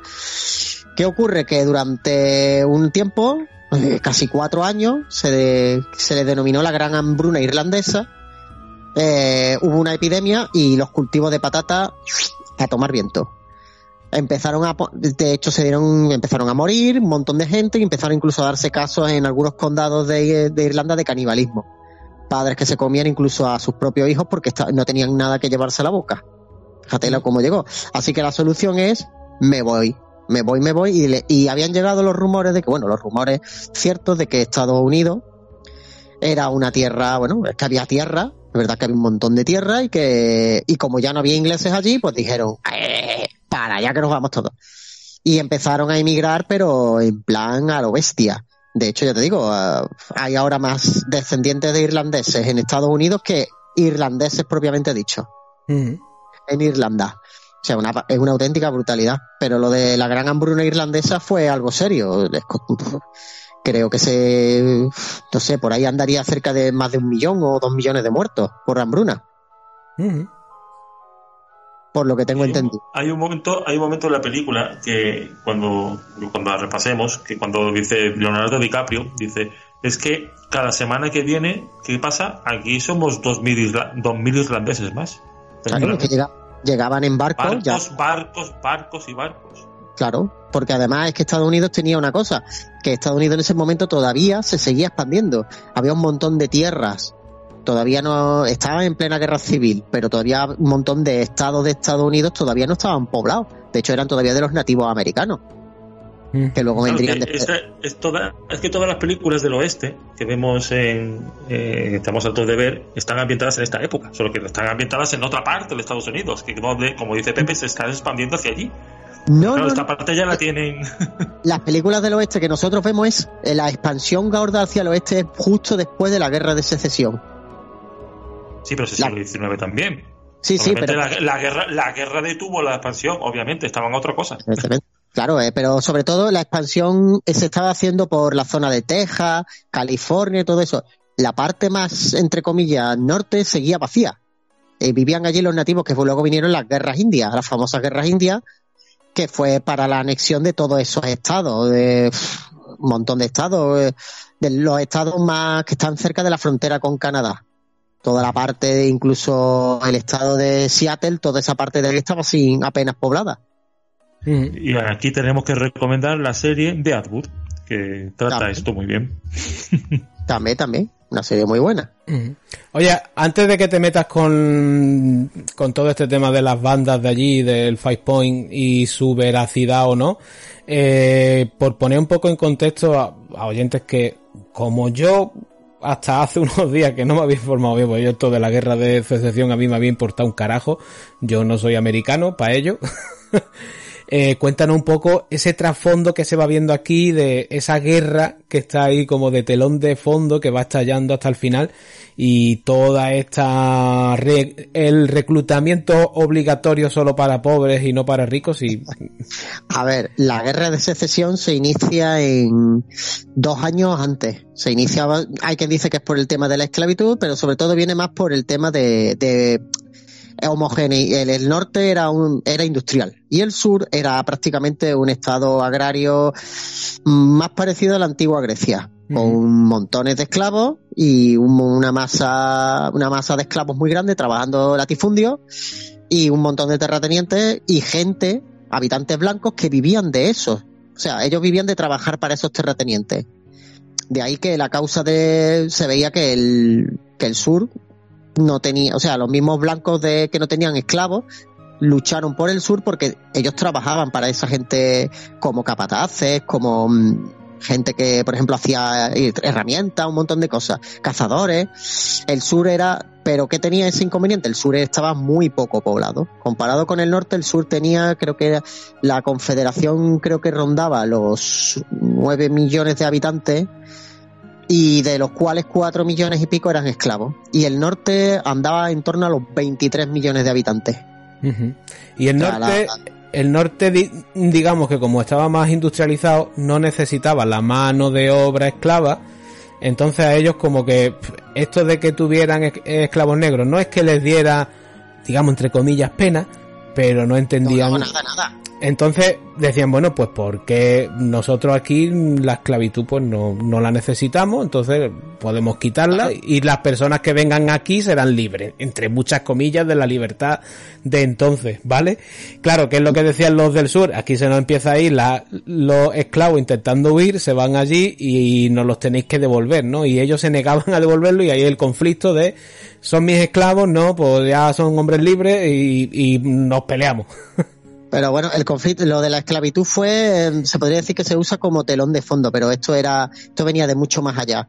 Venía de que el norte quería unificar sistemas económicos, el sur no quería, eh, bueno, esto era, cada uno defendía lo suyo y al final, en 1860, el norte, el sur, varios estados del sur, decide secesionarse de los Estados Unidos cuando gana nuestro, nuestro después el Daniel Day-Lewis de nuevo, Abraham Lincoln. Que, tiene, que tiene gracia que en una escena de la película, como vemos, le lanza un cuchillo a Abraham Lincoln y años después él mismo hizo de Lincoln. Bueno, y él es irlandés y hace de, de asesino de irlandeses. De asesino de irlandeses, tú lo has dicho. Pero, pero vaya, que, que, que más bien era una guerra por dinero que no por derechos humanos. Ah, por supuesto, sí, sí. Pero, y estamos hablando de la primera, yo, sí, es la primera gran guerra industrial de la historia, porque aquí ya no se, porque aquí ya se aplica todo, empiezan a aplicarse poco a poco los métodos de la guerra total. O sea, aquí es la primera, después de mucho, mucho, mucho tiempo se aplica lo que es el concepto de guerra total. Lincoln se encuentra con que primero moviliza un ejército de voluntarios, lo que primero se ve es un ejército de voluntarios, pero esto, pero al el norte, por diversos motivos, tiene un montón de derrotas. Tiene un Robert E. Lee, que es el sur, que les va infringiendo derrota tras derrota, derrota tras derrota, y un montón de bajas. O sea, las bajas en el norte eran terribles. en el sur también. Pero en el norte se las veía como que, coño, ¿cuánta gente está muriendo en la guerra? Pues yo sé qué, y es verdad, el norte tuvo muchísimas más bajas que el sur bueno, muchísimas más. Tuvo bastantes más bajas que el sur en el combate. Y la y, y se estaban dando algunas campañas, algunas especialmente sangrantes, por ejemplo la de Antietam, que fue una el día más sangriento de la historia de los Estados Unidos, en donde hubo un montón de bajas, las batallas de los siete, las batallas de los siete días, si mal no recuerdo, que en las que Lee derrota una y otra vez a todos los ejércitos de, a un montón de ejércitos de la de la Unión, que es como se llamaba al norte. Y varias batallas más, Bull Run, que con su Stonewall Jackson dando caña. Y esta película está en el, en lo que es lo gordo, empieza 10 días después de la batalla más decisiva, entre comillas, de la guerra, que es Gettysburg. Gettysburg termina, empieza la batalla el 1 y termina el 4 de julio, casualmente, Mm. de que pues, ahí Abraham Lincoln se le pudo celebrar todo lo que quería, porque además había el mismo día de, de la fiesta nacional de Estados Unidos, pudo celebrar una gran victoria, porque además fue una gran victoria, eh, sobre la Unión, sobre los confederados. Pero, Pero justamente, dime, en esta peli lo que sí vamos a ver son las consecuencias, que es ver barcos llenos de cadáveres con ataúdes y cómo el mismo barco que, que desembarca a esos muertos lo llenan acto seguido con reclutamientos de gente que viene en barco. Es una cadena de, de muerte ahí. Te bajas, Ah, subes, tú- vuelves muerto. Te bajas, subes, vuelves muerto. hablamos de una guerra que para el tiempo que dura y para lo reducido entre comillas porque hablamos de un de un este de un escenario más o menos reducido porque básicamente casi todas las batallas se libran en, en los estados de Virginia en los estados limítrofes de Virginia bueno del norte con el sur pero en el este en el oeste apenas hay batallas pero no son tan tan tan carniceras como como las del como las de la costa este, como las de la parte del este. Eso, además que fue una guerra de desgaste y bueno, y lo que vendría después, cuando Ulises S. Grant toma el mando del ejército de la Unión y decide llevar la guerra total. Pero ya hablamos de una guerra moderna en la que se, por ejemplo, en Gettysburg, los bandos enfrentados ya llevaban cerca de 300 y pico cañones cada bando, ¿eh?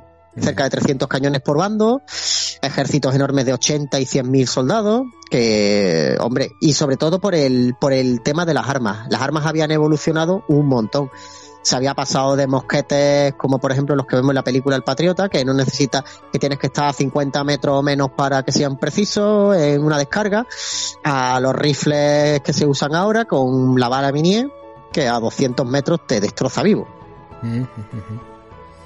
Oye, otra cosa que la película sí nos muestra bien, y volvemos al, al tema que es con el que se vendió esta guerra, que era el liberemos a los negros, ¿vale? Vemos muy al final que aunque había gente que podía entender aquello en cuanto le tocan los, los huevecillos, te dicen a los negros que le den por culo. Y lo vemos con el reclutamiento forzado, como cuando se revela aquí el personal, incluso llegan a, a culpar a cualquier negro que se cruzan por la calle de que toda esta guerra es por su culpa. Y aquí Pero eso es sobre todo por el que a los negros no se les reclutaba. También, claro, también, pero es un, sí, eh, En van, aquel momento van, aún- en aquel momento aún no se, no se reclutaba gente afroamericana. Mm. ¿Vale? Fue a raíz de poco después de la, de la, del acta de emancipación, a poco después Lincoln lanza el acta de emancipación que libera a todos los esclavos tanto de Estados Unidos, tanto del norte, todos lo- los estados del norte como los del sur. O sea, él ya había dado, había asumido que todos los, los antiguos Estados Unidos no debía de haber esclavitud.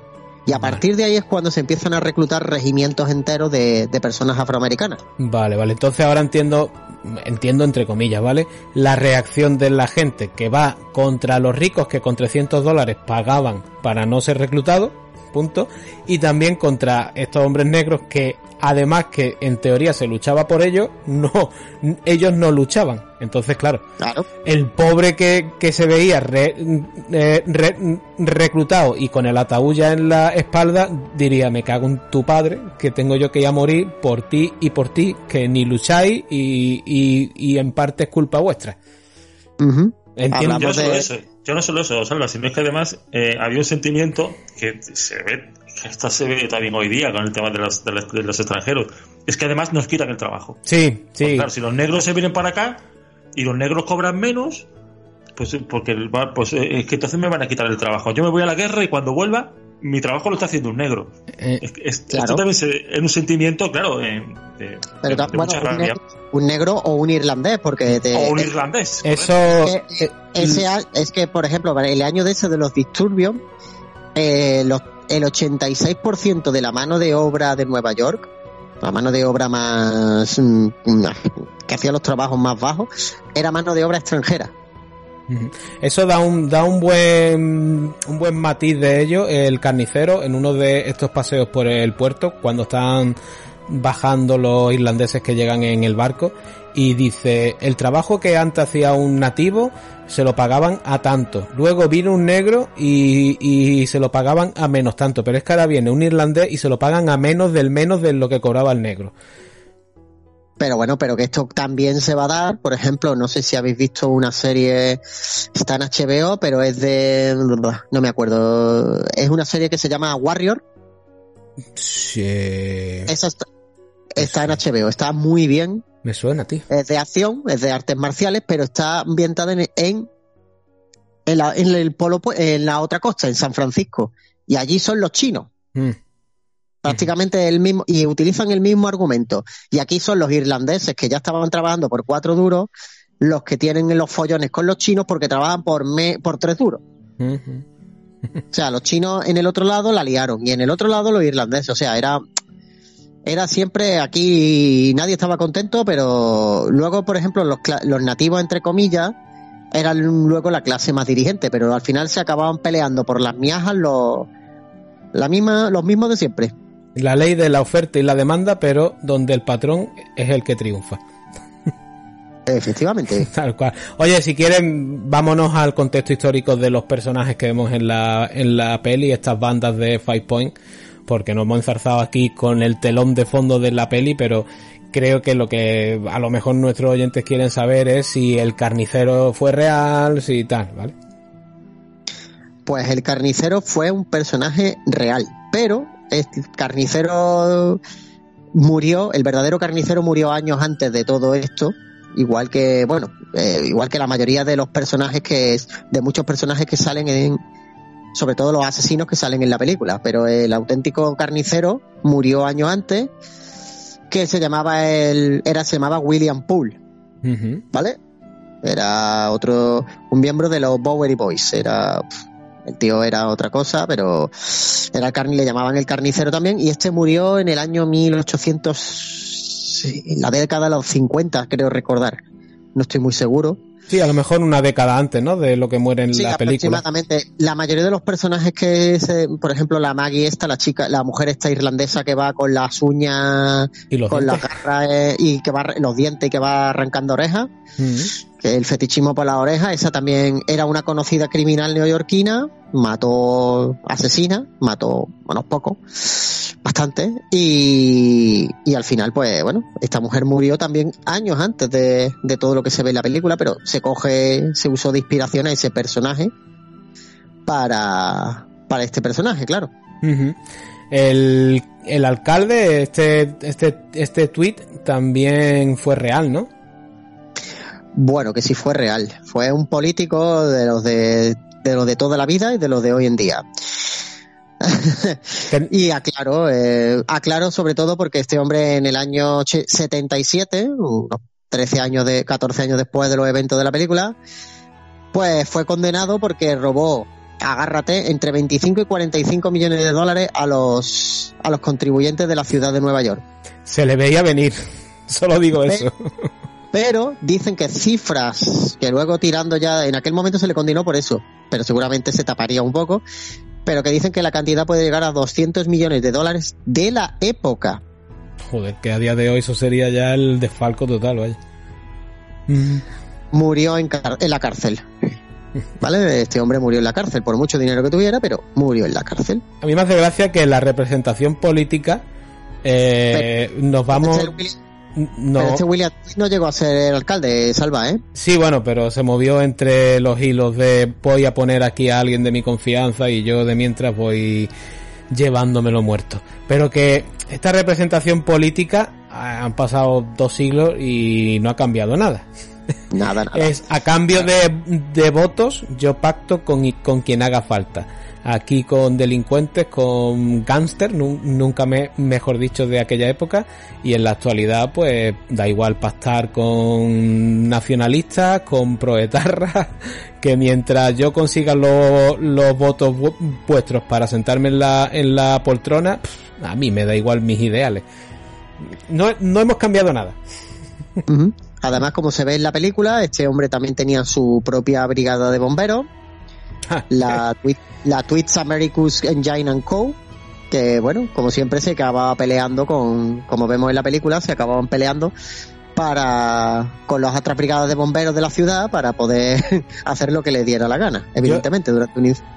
Yo tengo entendido que llegaba a haber hasta casi dos decenas de brigadas de bomberos distintas y que, Sí, estas, sí, sí. Y, y que estas peleas delante del, in- del incendio eran de lo más normal y mientras se peleaban los bomberos, los jefes de cada una de las brigadas iba a negociar con el dueño del edificio cuánto le iba a pagar por, a- por, por extinguir el, incendio. Y quien pagara más, pues es el que, el, que se quedaba con el trabajo. Pues, pues fíjate en un detalle, para que vean la- lo- cómo estaba la situación, que los que inician realmente todo el follón y los que el primer día la lían parda es una de las brigadas de bomberos voluntarios. La conocida, la unidad, además se ve en la película, los de la broma negra. Sí, sí, sí.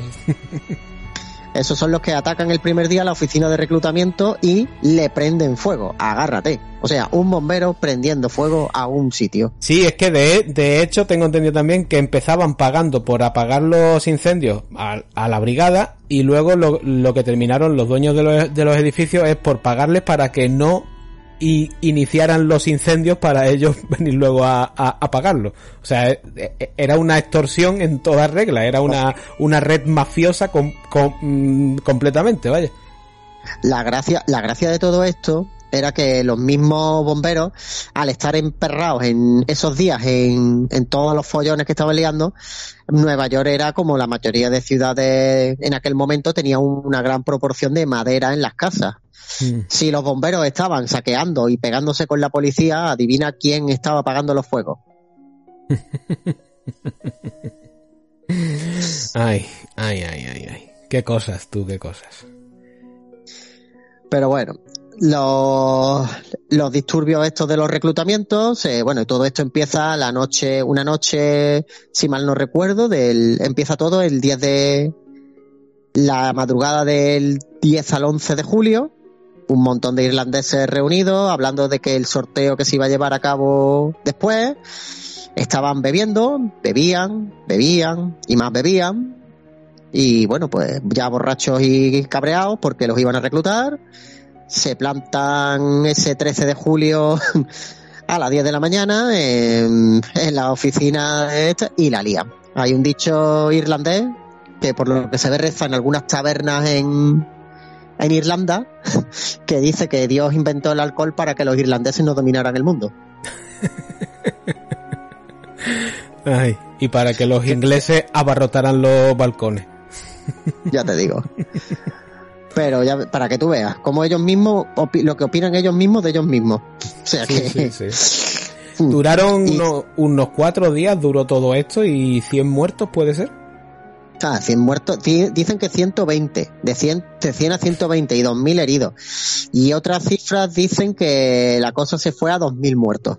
Joder. No, no, yo me creo más las de los 2000 si la cosa fue tan bestia como en la peli nos lo muestran y, cua- y, cua- y cuatro días de disturbio, a mí ciento y pico me, me parecen poco, entre comillas y con todos los respetos, ¿vale? Dicen que hay quien dice que entre 2.000 muertos y 8.000 heridos. O sea, yo a eso sí me lo creo más. Eh, dicen que, pero hay quien dice que no, que, que son 2.000 heridos y, y 200 y unos 120 muertos aproximadamente. Yo lo, sinceramente lo veo, lo veo poco. Sí, Para toda la que. Por eso te digo. O- otra cosilla, eh, el tema este de las votaciones y el, eh, el reutilizar al mismo votante una y, o- y otra vez emborrachándolo y, cam- y cambiándole el peinado o afeitándolo, eso era así, vaya, no había censo, entonces ya se daba por, por hecho que que ibas a, que cada cada representante digamos electo electo iba a intentar votar con su gente las máximas ve- veces posibles. Te pregunto a ti, Guille, que yo sé que tú de POE a lo mejor controlas más que yo. ¿Este hombre no falleció a causa de una de estas borracheras provocadas por una votación?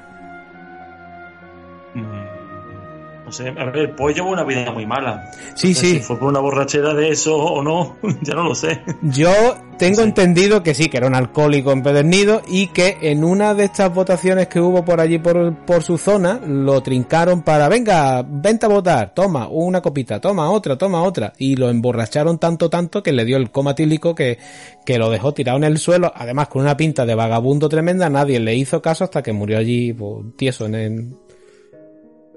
Hombre, es verdad que él, él fue un tipo eh, siempre muy pendenciero. Él, por ejemplo, se le hizo al ejército y, y se escapó y pagó a otro para que se presentase por él al ejército.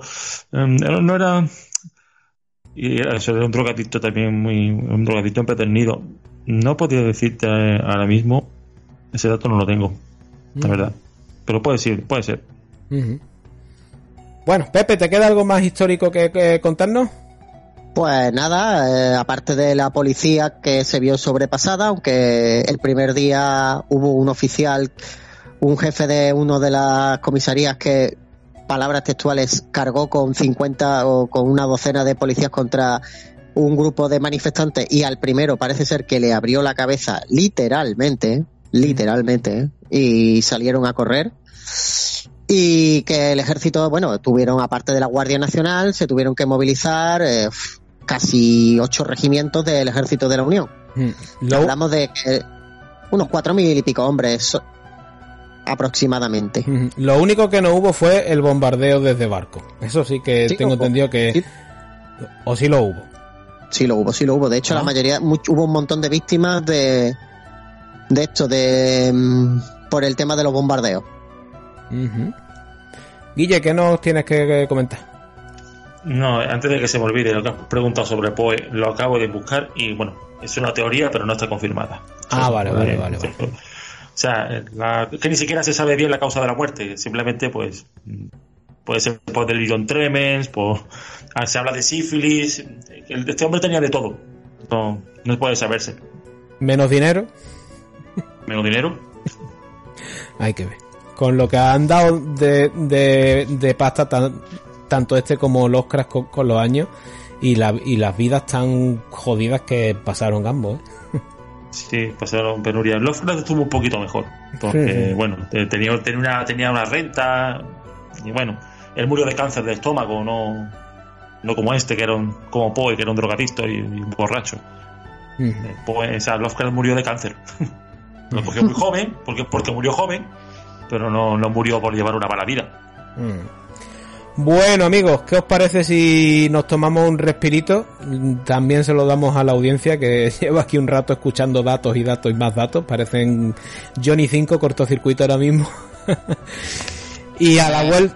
Sí, Pepe, dime. Eh, como decía Johnny 5. Eh, Johnny. Datos, datos, más datos. bueno, pues lo dicho, vamos a hacer una pausita. Nos vamos a la parte de los oyentes y a la vuelta ya nos metemos con la peliculita. Venga.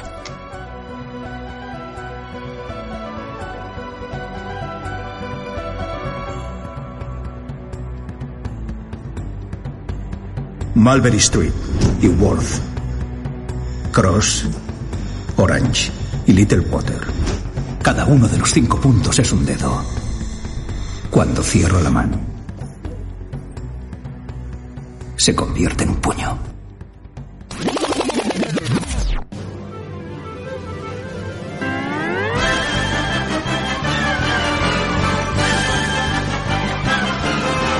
Las desventuras de Tikis y Mikis, críticos de cine frustrados. ¿Cómo que frustrados? ¿Cómo que frustrados? Hola, yo soy Tikis. Y yo, Mikis. Somos críticos de cine venidos del país de Valverde, que hemos sido exiliados de allí. Sí, nos han echado a patadas porque ha llegado un nuevo dictador, hijo puta, que nos ha echado. Sí, y Salva nos ha acogido en su casa y como le debemos el favor porque estamos saqueando su nevera, vamos a hacer partes del programa a partir de ahora. Sí, bueno, eso y que aquí nadie tiene ni puñetera idea. Entonces, como críticos de cine, ahora vamos a aportar nuestro granito de arena a esta mierda de programa. Bueno, Mikis, eh, trata de mantener la compostura, ¿vale? Porque encima que estamos viviendo de gorroneo en casa de Salva, pues no vamos a joder el programa. calla, Tikis. ¿Tú has visto las películas que trae por aquí? Películas de Dios con mallas, de ciencia ficción, de terror baratucho. Ay, si es que tenemos que poner orden en esta casa de putas.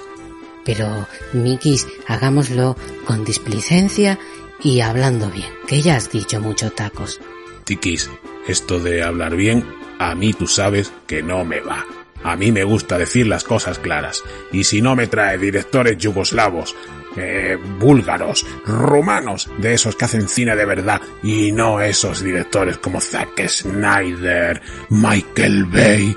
Ay, si es que me hierve la sangre, me hierve la sangre.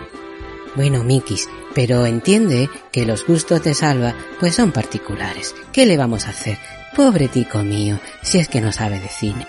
Bueno, vamos a intentar poner nosotros de aquí en adelante orden. Y hoy, hoy le vamos a perdonar porque hoy se ha traído la película de un director, uno que de verdad hace cine, como él bien dice. Así que hoy no vamos a criticar su selección y por supuesto mucho menos a las personas que la han acompañado hoy en el programa, que eso sí sabían, eso sí sabían, y no este presentadorucho que tenemos de compañero de vida ahora. Ay, qué desgracia la nuestra desde que nos han echado. Bueno, Mikis, pero entonces si hoy no vamos a aportar nada sobre la peli, ¿qué hacemos entonces? Pues mira, vamos a darnos una vuelta por los comentarios eso de ese sitio donde cuelga el programa, creo que se llama iBooks o algo así, y vamos a ver si por lo menos la audiencia sabe de cine y le dicen las cosas claras. Bueno, venga, me parece buena idea para hoy, porque creo que la próxima semana sí que vamos a sacar el machete. Mira, Mikis, aquí hay uno sobre el programa que hizo un programa de Poltergeist. Anda, que también, como todo el mundo haciendo programas de Poltergeist. Ay, qué poco original este salva. Bueno, vamos a ver, mira, aquí hay un oyente que se llama Cohagen y les dice, programón, y pone signos de exclamación, eh, ojo. Me alegráis la semana. Junto con otros podcasts estáis en mi tridente de comienzo de semana. Y sí, me equivoqué. La serie que estoy viendo con los críos es From. Muy buena. Y esperando la segunda temporada. Mientras, a ver qué tal The Last of Us. Le tengo muchas ganas. Tikis, pero vamos a ver, ¿Cómo se hace hoy, en 2022, todavía un programa de Poltergeist, terror para niños? Hay que traer ya el nuevo terror elevado. Y este tío, este tío que dice, ¿cómo puede tener este podcast, un podcast que hace un programa sobre Poltergeist entre sus tres programas favoritos de la semana? Ay, ay, ay, me va a dar algo, me va a dar algo estando aquí, Tikis. Ay, pues sí, Mikis, pero ¿qué le vamos a hacer si es que no podemos volver a nuestro país? Mira, por lo menos a, a Cohagen dice que le gusta de las sofás, ¿ves? Un videojuego que se preocupa de hablar de las cosas que de verdad importan, las relaciones humanas. Vamos a seguir con otro, a ver, a ver. Mira, Tikis, pues no han hecho un programa también de la saga Halloween. Ay, ay, ay, Dios mío, que se me paraliza el corazón. Me da, me da, que me da. Si la saga Halloween solo tiene una película buena, la primera y porque era una obra de autor. Ay, Dios mío, ay, Dios mío, yo no puedo con esto. Pero mira, mira, aquí hay gente como este tal, Willy SL, que les dice, wow, programazo. De hecho, le he echado huevos a la cosa, pero qué huevos, y eso no da ni susto. Y he empezado con esta saga ya que están en Amazon. Ay, en Amazon, ay, en Amazon, si lo que hay que tener es filming.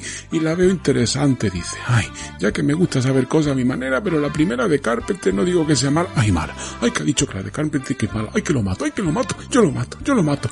Y dice, se nota que los actores le faltan carrera. Claro, si son tú más tuerzos. Ay, pero así empezamos todos como vosotros.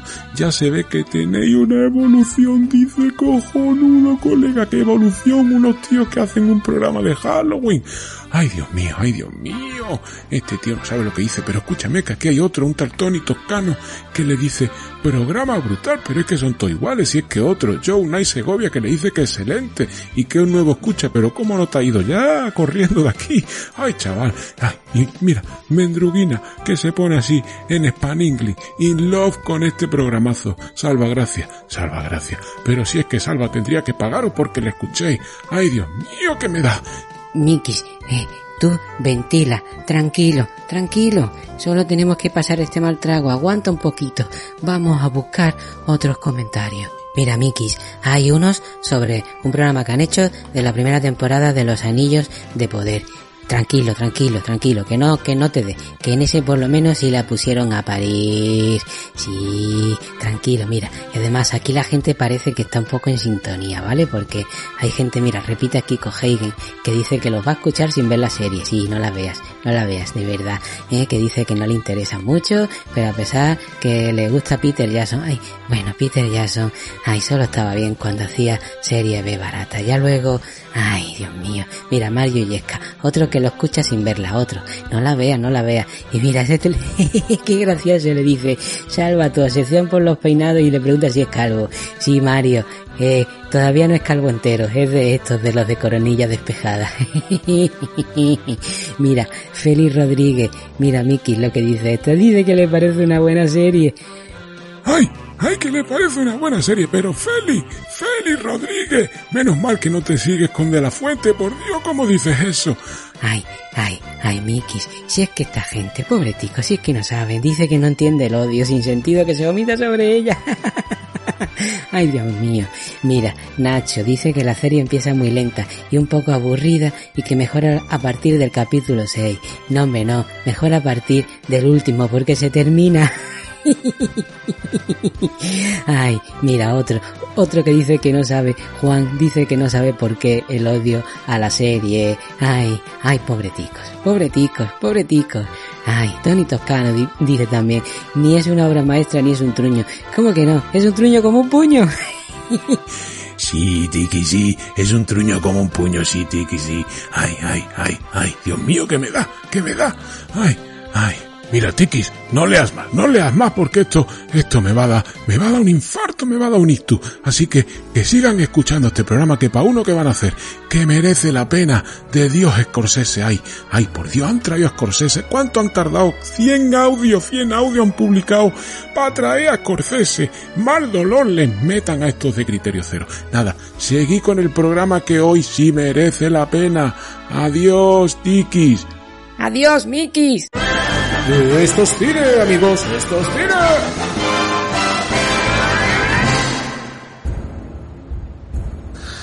Yo maté al último hombre honorable hace 15 años. Desde entonces no. ¿Has visto su retrato abajo? Te ha pegado a los labios el jugo de coño. Te he hecho una pregunta. He dicho que lo he visto, señor. Oh, en tu interior hay una furia asesina que me gusta. Es la vida que hierve dentro de ti, está bien. El sacerdote y yo vivíamos según los mismos principios. Solo era la fe lo que nos dividía.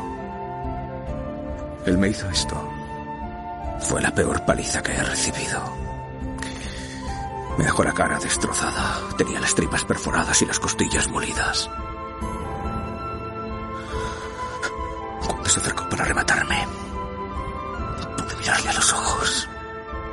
Y no me mató porque quería que viviera con la vergüenza. Era un gran hombre. Un gran hombre. Así que me saqué el ojo que había apartado. Y se lo envié envuelto en un papel azul. Me habría sacado los dos si hubiese sido capaz de luchar contra él a ciegas. Con el espíritu renovado volví al ataque y enterré en su propia sangre. Bien hecho. Es el único muerto que merece ser recordado.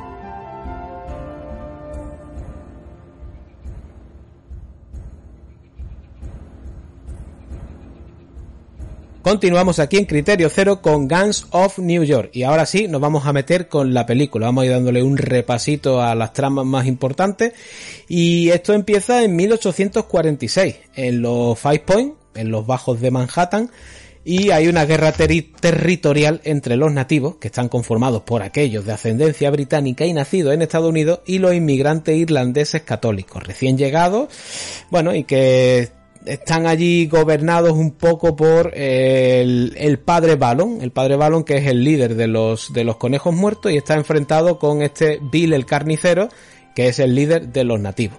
Han quedado para una lucha a muerte en la plaza central de estos Five Points. Y bueno, va, vamos a ver esa preparatoria del padre Balon cómo sigue una serie de rituales. El primero el de la navaja, se hace un corte en la cara, se la da a su hijo, este va a limpiar la sangre y le dice que no, que tiene que quedar en la cuchilla. Vamos a ver cómo va recorriendo todos estos túneles que están bajo la, la, la, la ciudad, que es donde se reúnen los irlandeses, cómo va reclutando, digamos, a sus, a sus socios de guerra. que no, no debemos quedar con algunas caras que serán importantes luego cuando el hijo sea quien tome el relevo generacional, pero bueno.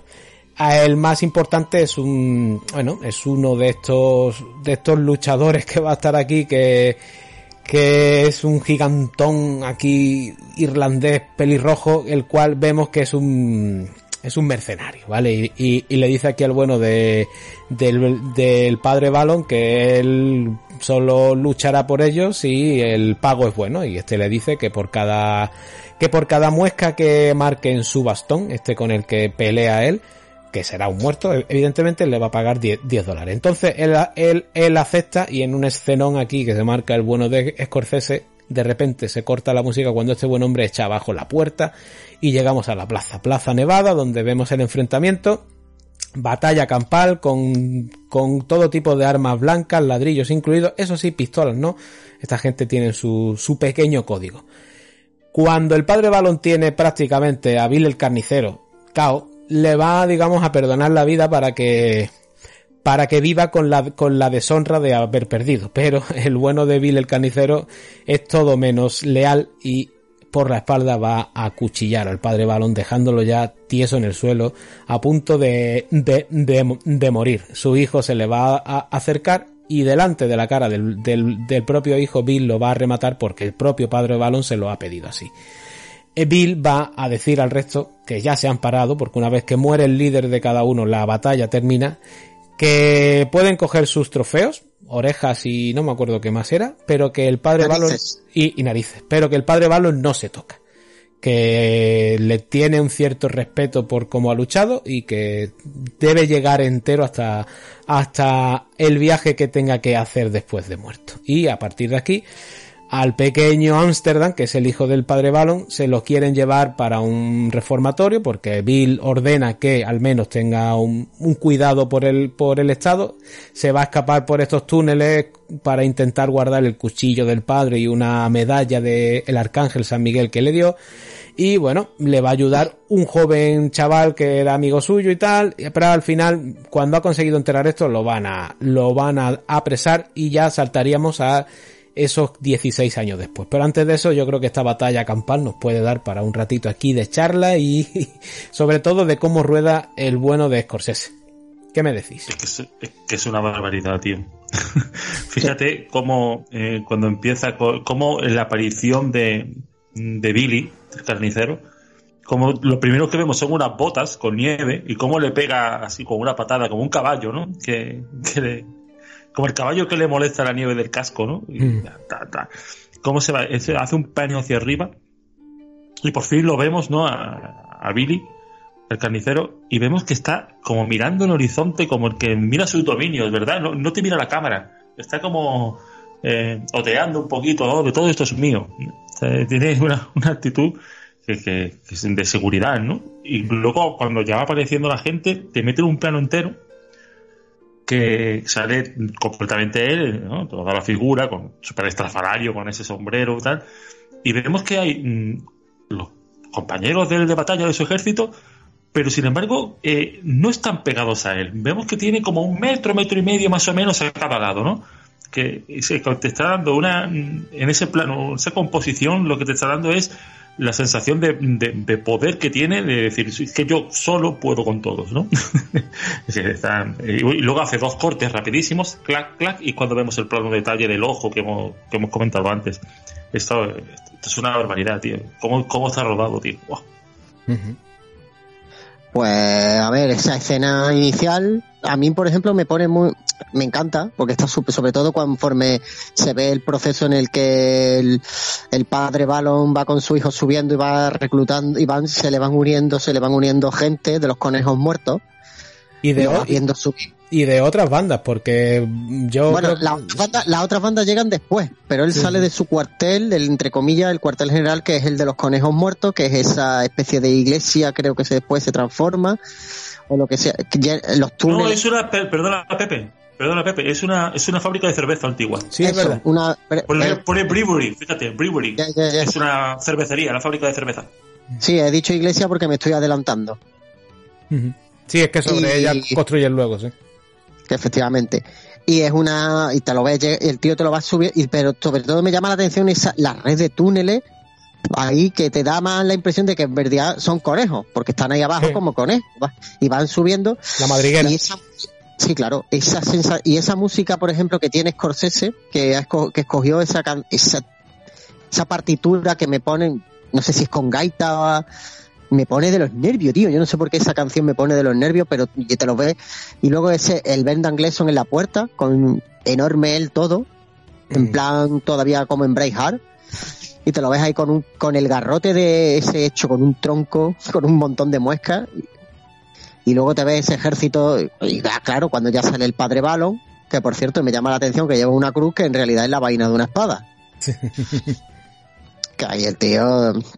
Eso es no muy... si es Eso es muy el, per- el personaje de Don Langren en Johnny Me- eh, eh, Mnemonic. ¿No llevaba también una cruz que se convertía luego en una en un sable o en una en una espada? Pues no lo recuerdo, es que he intentado olvidar esa película. Tú también. Hombre, Pero, qué, pero qué genial, pero qué genial el plano de cuando está eh, Liam Neeson, cuando está en la arenga inicial, ¿no? Y, y Liam Neeson lo ves que eh, antes que él, lo primero que tienes en el plano es la cruz. La cruz. Es- anteponiendo la cruz a todo, ¿no? Las cosas que se hacen en nombre de la religión al final. Además, habéis dado cuenta de que van saliendo y conforme van saliendo, los otros sacerdotes le- les van dando, bueno, un, un trozo de pan consagrado. Sí, sí, sí, sí, sí. Te le va diciendo, bueno, vais a pelear contra, porque yo creo que la mayoría del grupo de Bill, los nativos serán protestantes sí, sí, son. o anglicanos. Así que esto va a ser una pelea entre, también entre religiones. Sí. Porque lo, otra cosa no será, pero en aquella época los irlandeses, bueno, y hoy en día también, no tanto, pero en aquella época los irlandeses eran católicos, muy, muy, muy católicos. Sí, bueno, es que San Patricio fue quien, quien llevó, que, que era católico, fue el que llevó la- el cristianismo a Irlanda. Por, por eso el, por eso el trébol es la flor de Irlanda, porque utilizó el trébol para explicar la Santísima Trinidad. Ten, ten cuidado, no digas mucho San Patricio, que San Patricio tiene rima también. Sí, claro. Todo tiene rima. Pero Eh, bueno, es... Decías tú lo de la música. Mm, Bueno, esto es habitual en, en la carrera de Scorsese, que él prescinde de, de composición de un, de un músico para bandas sonoras. De, de hecho, aquí llegó a tener un trabajo hecho por, por Elmer Weinstein y lo descartó por completo. Lo tiró a la basura y lo que hizo fue pues un soundtrack de canciones que él fue recopilando y mezclando. De, de hecho hay mucha mezcla de música que es muy irlandesa, pero luego te mete en ciertas escenas música actual y queda de lujo. A mí el momento en el que en este eh, eh, Monk, el, el personaje de Brendan Bleeson, pega la patada en la puerta y se, ¿Y se silen- y silencia la, la música y vemos la plaza completamente blanca y cuando la pelea empieza y se empieza a teñir toda la la la, el- la nieve de rojo, joder, macho. qué, qué espectáculo, macho, qué espectáculo. Qué bien rodado todo, con planos cortos, pero ves, ves las puñaladas, ves los golpes, ves la crudeza, un barullo ahí, pero tú estás viendo cómo se dan, cómo se dan guerra y, y lo traidor que es también Bill por mucho que él diga y hable. ¿eh?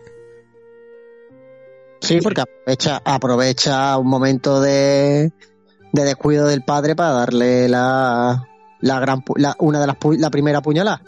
Sí, la, la que lo deja medio medio hasta que lo, lo, lo remata y lo re remata luego ya a, a petición suya. Pero bueno, por lo menos tiene luego el honor de respetar su cuerpo. Sí, en- en- es, es que eso es lo, es lo curioso de, de Bill, ¿no? Porque un tipo que es muy es traicionero, no puedes confiarte nunca, no le des la espalda como nos va a demostrar luego Monk, pero tiene como un cierto honor del combate y de la lucha. Esto de que durante todos estos años hasta que lleguemos a la época, digamos, de Ámsterdam, en que ha ido celebrando año a año esta batalla en homenaje al padre Balon, considerándolo como el único el único muerto que merece la pena ser, recordado y respetado, con la de gente que se habrá cargado este tío, que, que, que yo creo que estornuda y, y de un escupitajo mata a un tío todos los días. Lo atraviesa, vaya. No sé, es, un, es, una dicotomía del personaje que es, que es curiosa y le da un valor añadido. Sí, porque es que ya se habla mucho de. De hecho, sale la arenga inicial de las leyes del combate. Que, como diciendo, eh, lo que nos iguala al final, porque eh, aquí, ah, fíjate, estamos hablando de una época en la que no existe mm, la ley casi la está haciendo la gente, es decir, no hay que diferenciar aquí entre mm, la ley y la justicia, son conceptos completamente distintos en el nacimiento de los, de los Estados Unidos, como en el nacimiento de prácticamente todas las sociedades. Entonces, eh, lo único que nos iguala es pelearnos. Sí, lo, Lo de la, nos iguala. lo de la ley del talión todavía estaba hasta vigente. De, de, de, de hecho, veremos más, un poco más tarde cómo, cómo esta gente hace la, una cierta ley para tener al pueblo controlado. Con lo de los ahorcamientos, estos selectivos y demás. En fin. Y, qué, y, qué, bonito el, el, la- el simbolismo que, de San Miguel. Dice, ¿por qué? Porque expulsó, expulsó a Satán del paraíso. Y que para esta gente eh, Estados Unidos era la tierra prometida, un paraíso. Y los protestantes eran Satán, literalmente. Exactamente, exactamente. Oye, la película, di- digamos que nos da un, pun- un punto de vista, ¿no? De que los nativos eran los malos y los irlandeses los buenos, pero hay una cosa que llega a decir el propio Bill, de que él y el padre eran más o menos la, eh, misma cara de la moneda, pero, pero en distintos bandos, uno con una creencia y el otro co- con la otra. Yo sí creo un poco esa parte que nos, que nos vende Bill. Los irlandeses, todos no serían honrados. Ahí vemos que, bueno, que cada uno robaba de donde pillaba y si tenía que matar a alguien para robarlo, o sea, que no eran tan, tan, tan buenos tampoco. Ganara el que ganara, un poco el territorio de los Five Point iba a quedar también, no iba a ser una calle muy pacífica por la que pasear. Bueno, él controlaría más o menos, él lo que haría era, y lo que hizo después, controlar la ciudad, como cualquier jefe mafioso. Controlas la ciudad, tú controlas, has ganado la guerra y controlas a las demás bandas con puño de hierro. Si alguna se te pone tonta, pues haces como con los, los conejos muertos. Hmm. Las terminas entre comillas y las proscribes. Aunque bueno, se ve que cada uno se buscó la vida, como Orso Way. es un poco como el padrino, ¿no? Que, que Don Vito nos cae muy bien, es el prota de la peli, pero no deja de ser un mafioso que si te tiene que pegar tres tiros te los va a pegar. Efectivamente. Y también es- no es plan tampoco de masacrar a un grupo determinado, como podría ser, por ejemplo, si a Bill le hubiera dado por matar a todos los conejos muertos, a todos los miembros de los conejos muertos después de la batalla, eh, porque entonces el, resto de grupos sí que se te hubiera soliviantado, pero ya no con honor, sino una batalla lucha a vida o muerte. Bueno. Hay que verlo siempre desde ese punto de vista, ¿eh? que nos tenemos que poner lo peor. Vale, continuemos Es que es un poco lo que lo que decía Pepe, perdona, lo que decía Pepe, eh, eh, los líderes en determinados momentos históricos, realmente lo que quiere es controlar la ciudad. Y bueno, y si tengo que vender un discurso de que estos son malos, venidos conmigo, que somos los buenos, y si me sirve, pues bienvenido. O sea, después él se junta con irlandeses y los tiene, los tiene a su sueldo. Sí. ¿sabes? Sí, ahora lo veremos, que hay muchos del bando de, del padre Balon que una vez que pierden, buscan la sombra que más, que más cobija y a, y a, y a tomar por culo su, sus creencias. Totalmente, vaya. Bueno, vamos a seguir con la peli que seguro que esta, estos debatillos los vamos a mantener durante las las siguientes escenas. Bueno, nos vamos ahora 16 años más tarde. Amsterdam, como fue metido en este re- reformatorio, ya es adulto y le digamos que lo liberan de allí. Vemos que ha estado con curas y, y demás. Y bueno, un poquito al principio parece que sí muy bien, pero en cuanto se va de allí, tira la Biblia al agua con otra de estas escenas donde yo creo que Scorsese se quita la espinita de su etapa de de esto de seminarista que tuvo porque su su confrontación con la iglesia ha sido constante en su carrera, más o menos, ¿no? Bueno, eh, Amsterdam va a volver aquí a, a, Nueva York, lo vamos a ver que va a llegar de nuevo a, Five Point.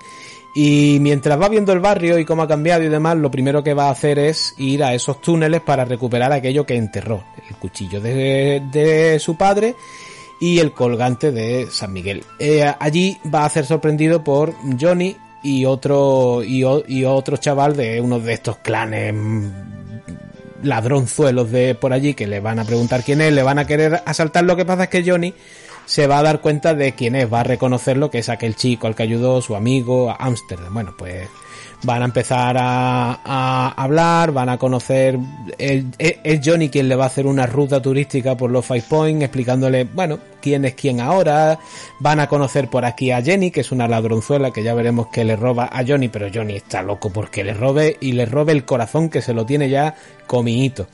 Bueno, eh, se van a poner a hacer unos trabajillos, aquí se van a meter en, en, uno de estos incendios que hemos hablado antes, donde vamos a ver esta guerra de los, de los bomberos de la zona van a llevarse de allí lo que puedan. Amsterdam va a salvar a, Johnny y es el primer encuentro que va a tener además con Bill, un Bill que llegaba por allí con su con su camión de, bomberos y ve a este chaval que está salvando al otro del fuego, algo que ya le cuca el ojo a él y le echa un vistacillo. Bueno, ese dinero, esas cosillas que han ganado de allí ellos no se lo van a quedar todo o casi nada incluso porque tienen que hacer reparto. Primero el personaje de Happy Jack, que es uno de estos que estaba con el padre de Ámsterdam y que ahora vemos que se ha convertido en el sheriff local, un sheriff local que además está a sueldo del propio Bill el carnicero. Más que a sueldo a a la protección de Bill para que no le pase nada y su ley se pueda imponer siempre que Bill quiera, ¿vale? Eh, deducido la parte de impuestos que hay que pagar a Happy Jack, ahora toca ir a Bill y pagarle la suya. Allí es donde Amsterdam ya se va a poner frente a frente con Bill por primera vez y Bill le va a decir que se acerque, que le vio salvar a Johnny y este chaval, oye, pues me interesa, llévatelo Johnny contigo que además te voy a dar un encarguito. Y es que le va a decir que vayan a un barco que ha atracado mm, y que antes que lo saqueo otra de las bandas lo, locales que intenten ellos llevarse todo lo que puedan. Al llegar allí, nada, se lo han llevado todo, han arrasado con todo, pero mm, Amsterdam va a tener una brillante idea, que es porque no cogemos los cadáveres, nos los llevamos y se los vendemos a los científicos para que ellos harán lo que quieran eh, y a nosotros nos van a dar pasta. Este detalle, esta idea, Bill la ve con muy buenos ojos y ya empieza a coger un poco a Ámsterdam bajo su manto, ¿vale? Lo va a convertir poco a poco en su ojito derecho porque el izquierdo no ve. Entonces se lo, se lo tiene que poner en el derecho. Aquí vamos a ver una sucesión de escenas donde eso, donde Bill va enseñándole un poco truquitos de la profesión, sobre todo cómo apuñalar bien a alguien, al bueno de Amsterdam. Amsterdam va a ir acercándose más, más a Bill, ganándose su confianza con algunos detallitos como aquello del boxeo que no se puede celebrar en la, en la ciudad porque las leyes lo, lo prohíben, pues nos lo llevamos al, al, puerto, al agua que está fuera de la, de la ciudad. Muchos pequeños detalles que van haciendo que Bill confíe cada vez más en Amsterdam. Entre tanto, Amsterdam a esta Jenny que le robó a Johnny le ha echado el ojo, le ha, digamos que le ha puesto palote. Entonces, exacto, la va a perseguir en una de estas mañanas ladronzuelas de, la muchacha, va a ver su modo operandi, como roba, va a descubrir además que se infiltra en mansiones de ricachones. Por cierto, en una de estas mansiones, el dueño de la casa que vemos en esa comida es el bueno de Martin Scorsese, un cameito que se hace aquí el amigo. Y bueno, empiezan un poco los toma y daca entre Jenny y Bill, que evidentemente se han gustado, tienen ganas de meterse caña los dos, pero entre medio está Johnny. Johnny está enamoradito de ella y aquí este trío amoroso que no, que no existe, pero aunque Johnny se lo imagine, no existe, va a dar pie a los celos de Johnny que ya veremos luego cómo desembocan. También entre medio tenemos por aquí a este boss tweet que es el político corrupto que dirige el Tammany Hall, es decir, el aparato político local, y vemos cómo tiene una cierta asociación con Bill el carnicero, porque quiere que todos los votos que salgan de Five Point, que es la parte que controla él, vayan a su a su gente, a, su, a sus políticos, a los que él quiere poner como alcaldes y demás por ahí. Bueno, todo esto está aquí más o menos en una calma tensa que veremos que irá explotando poco a poco. Hasta aquí, antes de meternos en la, en la representación de la cabaña del tío Tom y todo esto intento de asesinato y demás, ¿qué me tenéis que decir de toda esta vida que se respira en Five Point y cómo Ámsterdam vuelve y se acerca a Bill? Pues mira, yo creo que aquí, si, si tenemos que decir que cómo es la película, para mí la película es bullicio, tío. Es, Mm. bulli- es que siempre mucha gente en pantalla, siempre. Nueva York. Sí. Exactamente. Es que es eso, es que, y lo decíamos, también lo decíamos un poquito antes, es que esa vida, cómo se ve, andando por la calle, el que vende verduras, el, el, el borracho que esté tirado, eh, eh, el carterista, la prostituta, cómo, cómo se nota la vida, eh, es, maravilloso, es, tremendo. Y cuando estaba diciéndole lo de las bandas, y dice, bueno, las bandas, bueno, ya no es como antes, y empieza, y se tira un cuarto de hora diciendo, bueno, bandas, ¿no? ya están los fulanitos, los no sé quién, los no sé cuánto, que la, la quita del buitre, están todos, ¿no? Hay un montón de bandas, es- también tiene que ver con el clima que se respiraba en aquellos momentos. Forma parte de algo porque si no, no sobrevives. Mm. Los, los distintos trucos que tiene cada banda para, para delinquir y robar, joder, son la hostia. Estos que te echan el polvo en la cara y te, y directamente te rastan, te meten en un callejón y allí te desvalijan todo. O aquí volvemos a ver a esta mujer de los, a la, a la Hellcat esta, la de los dientes afilados que tiene bajo su manto a una, a una plétora de ladronzuelos por allí. Luego los travestis estos que me hacen mu- mucha gracia luego en, en este baile donde Jenny y, y Amsterdam tontean de nuevo y tal. Joder. Cada personaje, macho. Una gran urbe. Oye, ¿os habéis dado cuenta de un gazapo muy gordo que hay cuando... Os voy a hacer la, puñeta para cuando volváis a ver la, la peli. Cuando Johnny y Amsterdam están paseando, que le está mostrando todo esto, antes de tropezarse con Jenny y que le robe, creo que era el reloj a Johnny, ¿vale? Amsterdam eh, lleva una bolsa, ¿vale? Donde lleva todas sus pertenencias. Bueno, pues hay un momento en el que se paran y hay un plano y, y contraplano. Cuando lo vemos desde la parte de Johnny, vemos que lleva la bolsa cogida con el brazo debajo de lo que sería el sobaco, ¿vale? Pero cuando lo vemos desde la parte de, de Amsterdam, de, de Leonardo DiCaprio, lleva el bolso colgado al hombro, con el brazo además sujetándolo. Y ves el plano y, con- y, y contraplano y es bolso bajo la axila, bolso colgado, bolso bajo la axila, bolso colgado. Fijaros la próxima vez y os hago una puñetilla aquí, ya no lo vais a poder dejar de ver nunca. Pero mira, hay, hay otros momentos. Ay, qué momento que cuando le dice Leonardo, dice yo soy Ámsterdam. Sí. Y le dice el otro, yo soy Nueva York. Buenísimo. Qué macho. grande, tío. Qué, qué grande. Qué grande. Que luego, Y, y cómo boxean, ¿eh? Cómo boxean. Fíjate, Sí. ¿eh? la postura, eh, la postura, cómo, cómo se boxeaba. Esa era, exacto, exacto. Sí. boxeaba así. Es que esa era, esa era la postura, era esa. Hoy día nadie, nadie tiene esa guardia. Hoy día te machacan, ¿no? Pero era la guardia, eh, era así. Cómo ha evolucionado, cómo ha evolucionado el boxeo. Está, muy bien. Yo ahí he corrido mu- mucho y no he dicho que ahora la mano derecha de Bill es uno de los que luchó junto al padre, claro. Digamos que entre ese, el Happy Jack y Monk, que lo tiene Amsterdam enfilado como que era un mercenario que encima eh, con el padre muerto le registró los bolsillos para cobrar lo suyo, que ya veremos que no. Son como los que le tiene el ojo como diciendo, soy unos traidores, eh, eh, ayudasteis a mi padre y ahora cuando las cosas vienen mal y, gobierna otro, os habéis vendido. Bueno, ya veremos que no, que no, que no todo el mundo fue tan ruin. Pero bueno, Por cierto que en lo- en- ya da igual porque Estados Unidos ha, ha pasado muchas, gener- muchas generaciones, pero eh, el hecho de que sea un irlandés el policía no es casual. Eh, muchos irlandeses tiraron para la policía. Es un gremio muy irlandés. Hay de todo hoy día, Uy. claro, pero es un gremio que tradicionalmente durante muchos años era mayoritariamente irlandés, la, la policía. de hecho, Eh, Eso, eso repite mucho el, eso repite Scorsese, por ejemplo, en, en esto, es la de Infiltrado. Es la de Infiltrados. Son, Correcto, también. son irlandeses, sí. Y es, un po- y es un poco también un... A ver, es un remake de, de, de, de la, de la coreana... Bueno, co- coreana no, china, ¿no? Uy. Sí, taiwanesa, ¿no? Infernal Affairs. Infernal Affairs, sí. Pero a la vez también no es un poco una representación de esta, ¿no? Eh, DiCaprio vuelve a hacer otra vez del infiltrado que termina cogiendo un cierto cariño a, al criminal al que tiene que darle caza, digamos, y al final tiene que hacer lo que tiene que hacer porque es lo que ha venido a hacer. Más o menos es un poco Ámsterdam aquí sin venganza porque no le mataron a su padre esta gente ni nada, pero bueno. un poquito, un poquito sí que tiene. Eh, más cositas de esta parte, si, si queréis, o si no, avanzo.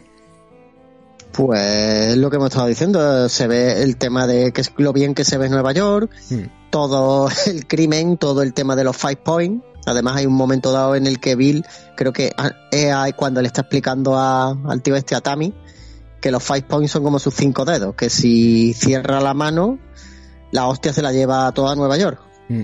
Esa, ¿Qué, qué, qué analogía se hace ahí? Qué grande, qué metáfora, ¿eh? Genial. Sí, sí, me encanta cuando empieza empieza a decir los nombres de las calles, que básicamente es todo el to- que todo se junta en el mismo sitio en esa plaza que es la que tiene lugar la gran batalla al- inicial y final y tío, es que además él lo explica muy claro, dice, yo cierro esos eh, yo ci- son como mis cinco dedos, una vez que los cierro y todo el mundo me hace caso en esa zona, eh, es un puño que, que se hunde en Nueva York creo que dice, o eh, con el que te puedo golpear o algo así, no recuerdo muy bien ahora.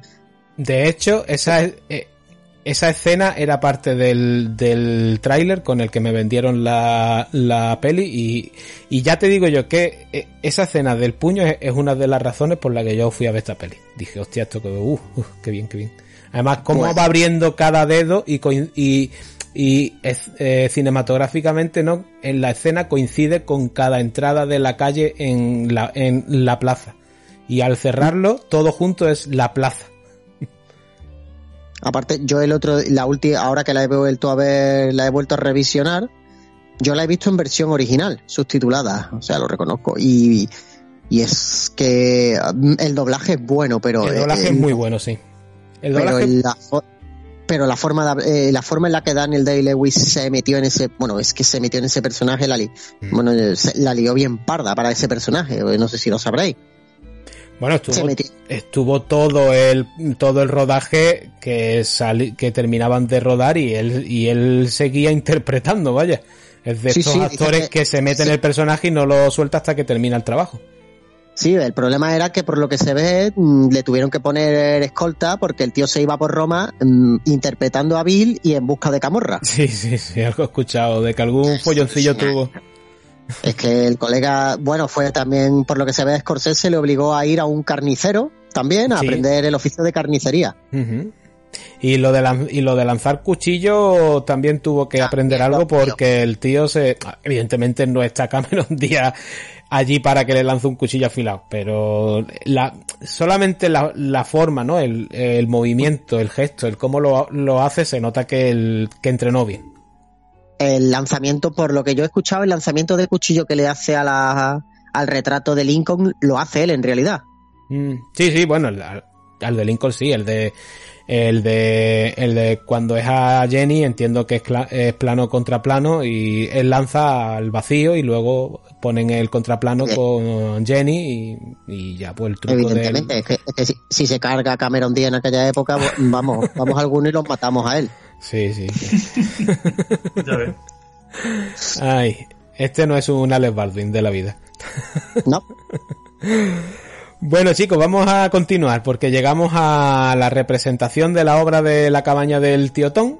Aquí, bueno, pues ya Amsterdam es completamente el hijo que nunca tuvo Bill. Vaya, está en- enchochado con él, es su mano derecha, lo cuida como nadie y aquí todavía se va a ganar aún más su corazoncito. Y es que ah, durante esta re- representación van a atentar contra la vida de Bill. Amsterdam se va a dar cuenta y va a conseguir desviar la bala para que no le den el corazón, le den, bueno, pues en el brazo una herida limpia, va, a estar unos días dolorido y tal, y luego van a matar a este intento de asesinato. Intento de asesinato que en la película nos va a dejar más o menos claro que aquí el que lo hace es el, es el boss tweet este. Aunque no te lo diga claramente, yo creo que estamos todos de acuerdo en que se quiere quitar a Bill de en medio porque empieza a hacer un poco coña, coñacillo para él y se lo quiere cargar. Bueno, este gesto además, claro, lo va a reconocer Bill como ya eres, yo soy tu bro y tú eres mi picha, chaval. Así que contigo voy a, voy hasta la muerte.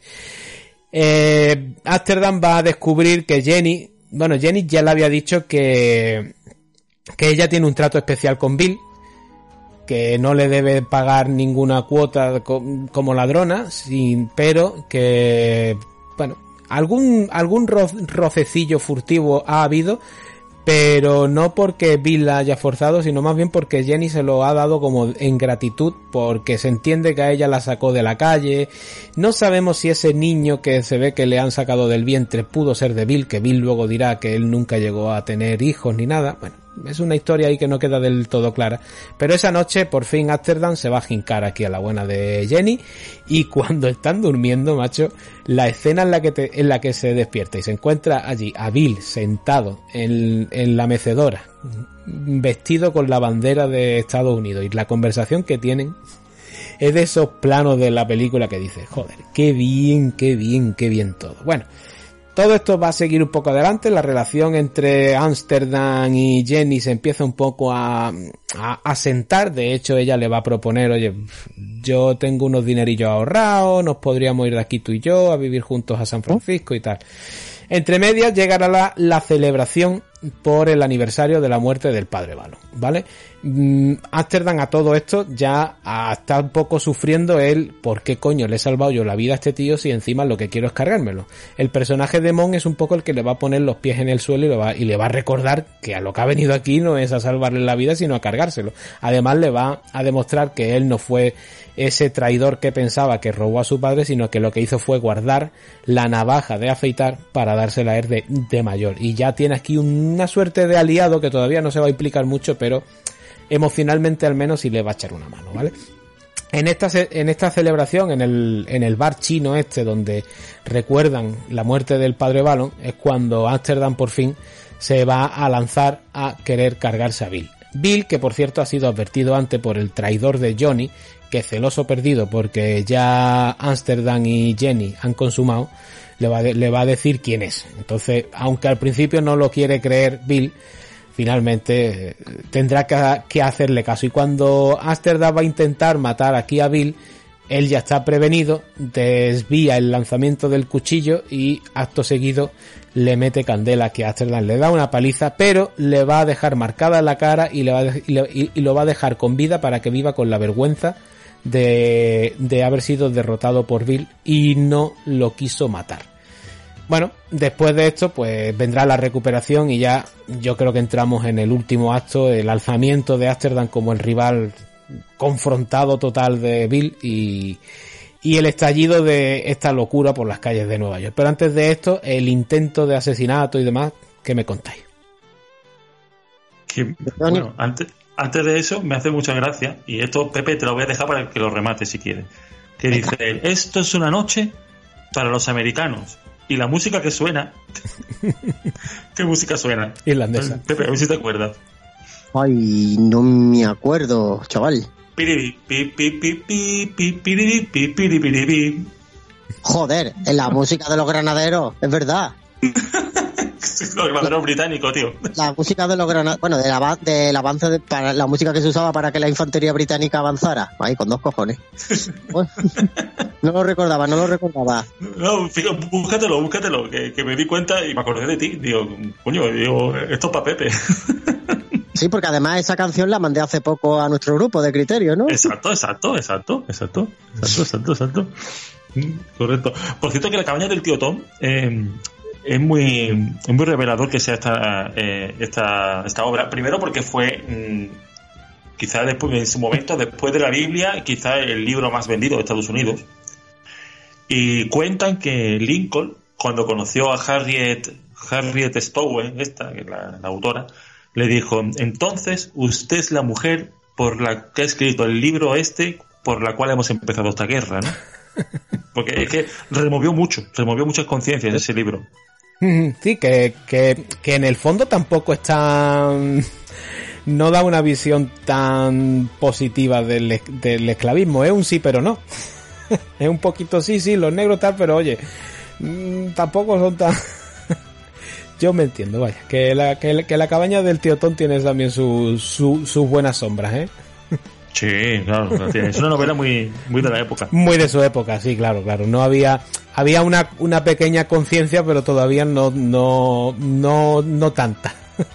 Es como cuando, como cuando eh, ¿cómo se llama este? Mark Twain en Huckleberry Finn, pues le preguntan a Huckleberry Finn si había muerto mucha gente en, un- en el accidente de barco y dice, no, bueno, mm, gente no, murió un negro, dice. Claro. Hombre, el contexto hay que también tenerlo en cuenta, ¿vale? Pero bueno, sí, si sirvió para remover mente, oye, pues bien, también. claro. Bueno, bueno, todavía en esta época todavía lo- se puede entender, pero luego, años después, la que lió Disney y con, con su canción El Sur tiene huevos también. Ah, claro, claro, es verdad. Cierto es. no dejar entrar. Madre hermoso. Pero bueno, Hay, hay otra cosa, otro detalle histórico que, que está bien porque nos pone otra parte del contexto de lo que era todo el resto de Estados Unidos, ¿no? O por lo menos otra parte del país, que es cuando le dice Cameron Díaz, le dice a, a Leonardo, a Ámsterdam, vámonos, A San Francisco. porque vamos a, hasta San Francisco, que allí metes la mano en, el- en, en la tierra y sacas oro. Que Fíjate, como ya estaba el tema de los buscadores de oro, que te decían que sí, que sí, que tú vas allí y te haces rico. La, la cantidad de desgraciaditos que fueron para allá. Sí. Con, con esa historia. pues San Francisco era todavía la parte de, de la zona de California, San Francisco y todo eso era todavía más peligroso que Nueva York, vamos. Aquello sí que era el salvaje, aquello sí que era salvaje, allí sí que te pegaban un tiro por un dólar. ¿Qué película es la de... Ay, que La ciudad sin nombre era o alguna así que iba también de, de- de todo esto de los buscadores de oro y demás? Ahí la de Clint Eastwood, ¿no? Ay, es que no me la acuerdo. leyenda de la ciudad sin nombre. Esa, la leyenda de la ciudad sin nombre. Empalmaría un poco con esta historia, ¿no? Eh, Podría ser un poco un enganche como para ver a dónde quería ir Jenny y lo posiblemente equivocada que estaba. Eso, como, si cuando te ponen las uvas de la ira también, porque no, Claro. para acá que es mucho trabajo, ¿no? Y, Sí, sí. y todo el mundo y todo el mundo iba con el papelito en la mano ese, o sea, es la- lo que la gente piensa que vas allí y, y ya está, y mira qué fácil, ¿no? Va a ser todo miel sobre hojuelas, porque yo soy muy listo y a mí se me ha ocurrido esto y a nadie más, ¿no? El famoso sueño americano, vemos que época tras, tras época se ha mantenido y lo que ha tenido son unos publicistas cojonudos. A ver, el sueño, el sueño americano, el problema del sueño americano es como me dijo una vez uno que yo conocí, que el sueño americano es mm, trabajar, trabajar y trabajar. O sea, nadie te va a dar do- un duro por, por dos pesetas. Allí es trabajar. Tú si vas y trabajas, pues puedes sacar algo. Pero claro, también tienes que adaptarte al medio. Tienes que ser, si el medio es despiadado, pues tú tienes que ser despiadado también. A ver si te has creído tú que, que incluso hasta los mormones en aquella época, bueno, los mormones y los y la gente esta que huía, los, los puritanos que iban de Estados Unidos, esos llevaban, sí, mucho Dios, mucho Dios, pero el mosquete o el rifle lo llevaban en el carro. Oye, ¿y qué, y qué fusión vemos, vemos también, y creo que se comenta, eh, que también tienen que ver con, con lo que es Estados Unidos, con la fusión de música y baile. Vemos que están con música, creo que es irlandesa, pero vemos un negro tocando el tambor, y, creo que lo comentan también. Y hay que ver la- las cosas más raras que están haciendo, ¿eh? La, la, fusión de al final, la convivencia de culturas, cómo crea nuevas formas de expresión, ¿no? Y Esto lo hemos visto en la historia de la música y aquí también se está viendo, ¿no? Lo- Me, parece, me parece muy bonito. Lo dice Bill de, lo dice Bill, ¿no? De manera muy despectiva, ¿no? Como mira, música irlandesa tocada por negros. Tocada por negros, ¿no? Claro, y luego la música de los negros es la que ha definido el siglo XX en la, en la música americana. Sí. Pero total. tal cual, tal cual. Sí, y luego tiene, hay otro momento muy bonito em, que, que a mí me gusta mucho que tiene que ver con la, con la dureza de la vida, que es cuando se enseñan las cicatrices ellos. Mm. Dice, mira, tengo aquí y tal, dice, pues yo tengo aquí, eh, son gente muy castigada por la vida. Mm. Es lo que se están diciendo el uno al otro. La otra le cuenta la vida tan dura que ha tenido, que ha tenido que tuvo un aborto cuando tenía 13 o 14 años. eh, como te está contando cómo era, y, y ellos no eran gente eh, muy especial, eran, habían sufrido como sufría cualquiera en aquella época. Está- es, muy revelador. Lo de las cicatrices está muy bien porque las de las de Amsterdam son de las miles de peleas, posiblemente na- navajazos que no llegaron a, hasta el fondo y le han dejado ahí, ahí, ahí, eh, eh, esa marca. Y es, él se ha ganado la, la vida a, a puñetazo. Y ella como mujer de la, de la época su cicatriz es un niño que le han arrancado porque se ha ganado la vida con lo que podía con su abriendo sus piernas, digamos, vaya. Sí. Y hay más cosas, es que yo estoy soltando como me vienen así, vosotros cortarme, ¿eh? estoy aquí, que estoy aquí a, a lo loco, que no se encanta la enorme contradicción y, y otra vez una imagen muy simbólica, lo has dicho tú, Salva, antes, está el tío con la, con la bandera americana envuelto y habla de que eh, el padre Fa- Valo, no sé qué, un hombre honorable, tal. Bueno, un hombre honorable, pero tú te lo has cargado, hijo de puta. Sí. ¿sabes? Y ahora es el honor, el Y lealtad que me además la tiene ahí. honorable. Sí, sí. Y, y- pero está, y está envuelto con, con la bandera americana. Está de alguna manera diciendo esta gran contradicción. Este país es una gran contradicción. ¿no? Sí. Yo lo veo así. La, la infinita moralidad am- eh, americana, ¿no? Que está representada ahí tal cual, que es esto de eh, violencia aquí no, pero luego puedes tener un arma en tu casa y usarla como te dé la gana y miles y miles de, de, cuestiones que vemos desde aquí a los americanos y son muy, muy puritanos para algunas cosas, pero luego son todo lo contrario que dicen. Pues sí, el, es el personaje de Bill ahí es el americano tal cual, vaya. Sí, el americano medio, ¿no? Estándar. Anglo, anglo, anglo-protestante, ¿no? Ah, El americano. patriota. Sí, por ejemplo también, por ejemplo también. El, el patriota sería una buena representación superheroica de, de Bill De el que americano. Que es igual, que es otro personaje que te tiene siempre y que el actor lo consigue eh, tran- transmitir con esa sensación de no sabes por dónde te va a salir, no puedes confiar en él. En, cu- en cualquier momento la cabeza le hace clic y, y, y la lía gordísima. Pues Pa- Patriota y Bill el Carnicero son, son dos similares, tío. Sí, como eh, lo que dice de que lo que te da clic no da un miedo tremendo cuando te estás viendo que te va a pillar, que te va a pillar. Y dices, si este tío con lo inestable que es, con lo loco que está, si intentas matarle delante de todos, ¿qué cojones te puede hacer, tío? Qué miedo, ¿eh? Es que jugártela de una manera. Mira con la, pide cabezazos ahí delante de todo el mundo. Poco le hace. Yo pensaba que le iba a cortar los cataplines, ¿eh? Delante de todo el mundo. Es que yo creo que llega un momento en el, en el que Bill ve en Amsterdam el, el hijo que nunca tuvo. Y, y creo que no, que llega un momento en el que no, en el que no es, que no es que le quiera perdonar la vida para que, para que viva con la vergüenza, no, es que no es capaz de, de, de, de matarlo. Yo, yo creo que es el único momento de este personaje en el que tiene mm, verdadera, ve- el verdadero sentimiento de ser humano y tiene compasión y tiene cariño y tiene amor por por por él y le perdona la vida por por eso vaya no por la vergüenza que le quiere hacer pasar luego otra cosa es claro el cómo se van enfrentando ya llega un momento en el que se olvida de todo y vuelve el Bill de toda la puñetera vida que es eh, voy a por ti. Mm. Oye, eh, hay que ver que, que Ámsterdam durante hasta ahí ha, sido un tío súper frío, capaz de, estar como el mejor amigo del asesino de su padre, tenerlo enfilado tantas veces y es ese momento en el que yo creo que él también ve en Bill la figura paterna que le ha faltado cuando le salvan la vida y que Mon tiene que recordarle cuál es su misión que se desubica, creo que pierde el control y por eso actúa justamente además en la noche en la que están recordando a su padre. Yo creo que está con los sentimientos a, a flor de piel y todo ese esa frialdad que ha, mantenido de repente la pierde en, en unos minutos y es lo que le hace fallar porque si yo creo que si llega a, a, a ser frío e intenta matarlo no delante de todo el mundo sino cuando estén los dos solos se lo hubiera cargado porque Bill confiaba en él plenamente. Bueno, ya, ya estaba sobre aviso, ¿no? Pero antes que eso, ha tenido oportunidades de matarlo todas las que él quiera. Sí, pero él mismo dice que, ah, que para matar a un rey hay que matarlo delante de, de todo el mundo. Sí, bueno, el código de honor este que tiene él también un poco le, le hace la, la puñeta. Lo que pasa es que con un tío así no puedes querer ser, ser honorable porque él no lo va a ser contigo. es el problema, es el problema. Bueno, ¿seguimos o qué? Venga, vamos dale, allá. porque no vaya. Venga. Enrollado, vaya.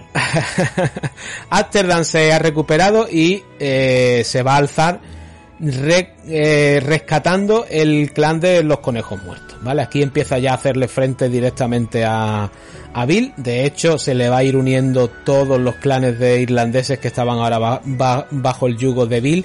Va a tener una visión además cojonuda que joder si todos los días llegan a nuestro puerto barcos con 2.000 irlandeses si los acogemos nosotros y se unen seremos más que ellos y al final vamos a terminar ganando aunque solo sea por masa. Mm, tal cual. Claro aquí que es lo que, que es lo que pasa que Boss Tweet que es el que es aquí el, el diablo en persona que va picoteando a todo el mundo, se da cuenta que Bill empieza a perder fuerza, que la masa grande es la de los irlandeses, entonces quiere hacer un, un trato con el bueno de Ámsterdam. Y es que si le consigue todos los votos de los irlandeses, bueno, pues algún favorcillo le, dará. Ámsterdam le dice, vale, vale, yo quiero a un irlandés en lo más alto que pueda estar de, de la política. Le dice el otro, no, no, ni de broma, eh, que, que es concejal, ¿no? Lo que hasta ahora tenían, un concejal, puede sí, ser. concejal. Y él, le- y él le dice que no, que concejal no, que él lo que quiere es un sheriff, porque además se ha cargado a, a este Happy Jack que lo envía, que lo envía Bill a, a que lo asesine. Si queréis, ahora hablamos de la escenita del conejo y, y, y Happy Jack, pero lo vemos ahora más tranquilamente.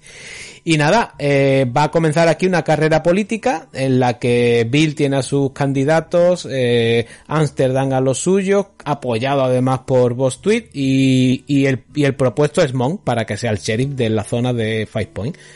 La, la carrera política la ganan por barren, es que barren los, los, los irlandeses y Monk se alza como el sheriff de allí.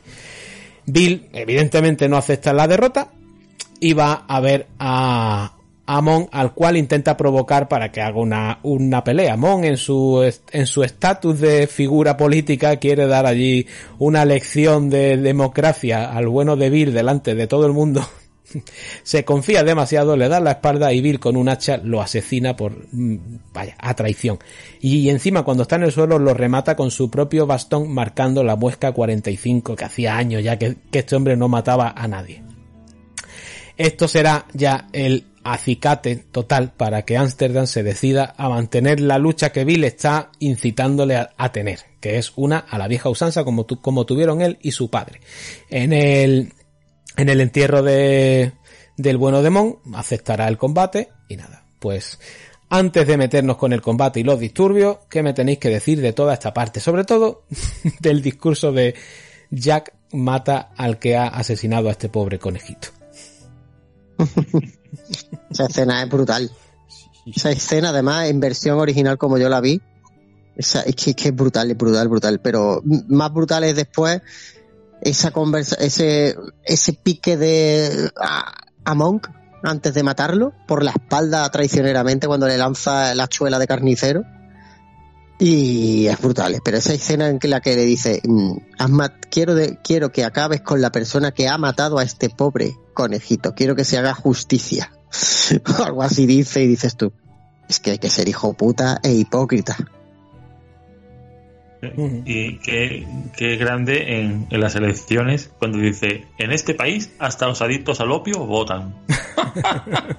que van sacando a, lo- a la gente de los fumaderos de opio.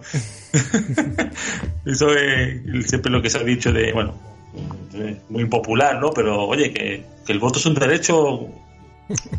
Como que el, que el voto debería ser un derecho, ¿no? Hay gente que dice eso, ¿no? Que es que hay gente que debería saber, usted vota mal, ¿no? Usted no debería votar. Usted, no- y, y claro, me dice, y este tío vota, y este tío vota, pero míralo. y, otro, y otra mm, frase que además mm, es muy reveladora porque también sigue siendo muy actual. Que le dice el, el, el tweet este, ¿no? El boss tweet, dice, no, el, post- eh, bueno, el alcalde, Sí. dice, a ver, las papeletas no ganan, ganan los recuentos. Exacto. Cuando se quedan sin papeleta y le dice el otro, oye, es que ya no pueden votar más, y dice, pues vuelve a contar la- las que habéis contado y las cuentas dobles. tal cual. Claro, y es que esto, esto, es, esto es así, y me acuerdo de la ley electoral. Mm. O sea, el, el- lo de un hombre, un voto, es mentira. En el- por- bueno, en España y prácticamente cualquier parte. O sea, no, tu voto, mm, mi voto que yo vivo en Baleares no vale igual que el voto de un, de, no sé, un andaluz. O sea, cada voto es distinto, depende de la provincia donde estés. Mm. Es así, así, así de duro. O sea, y quien tenga dudas que mire la, la ley electoral y, y ya está. Pues sí, pues sí. Oye, a mí me gusta mucho el simbolismo de los de los muertos que van dejando aquí cada uno. Cuando cuando Amsterdam mata a Happy Jack, que viene con el encargo de deshacerse de él, cómo lo cuelga en mitad de la plaza, en lo más alto que hay de, de, de, de esas lanzas que forman la, la verja, ¿no? Hincado allí, para que todo el mundo vea que, cuidado, que ni, eh, ni la ley ya eh, nos puede parar, ¿no? Y cómo, eh, y cómo Bill le, le contrarresta con, con Johnny, el chivato, al cual más o menos había perdonado a Amsterdam, aunque le había dicho que se fuera de allí, que no lo quería junto a él, pero le había perdonado, ¿no?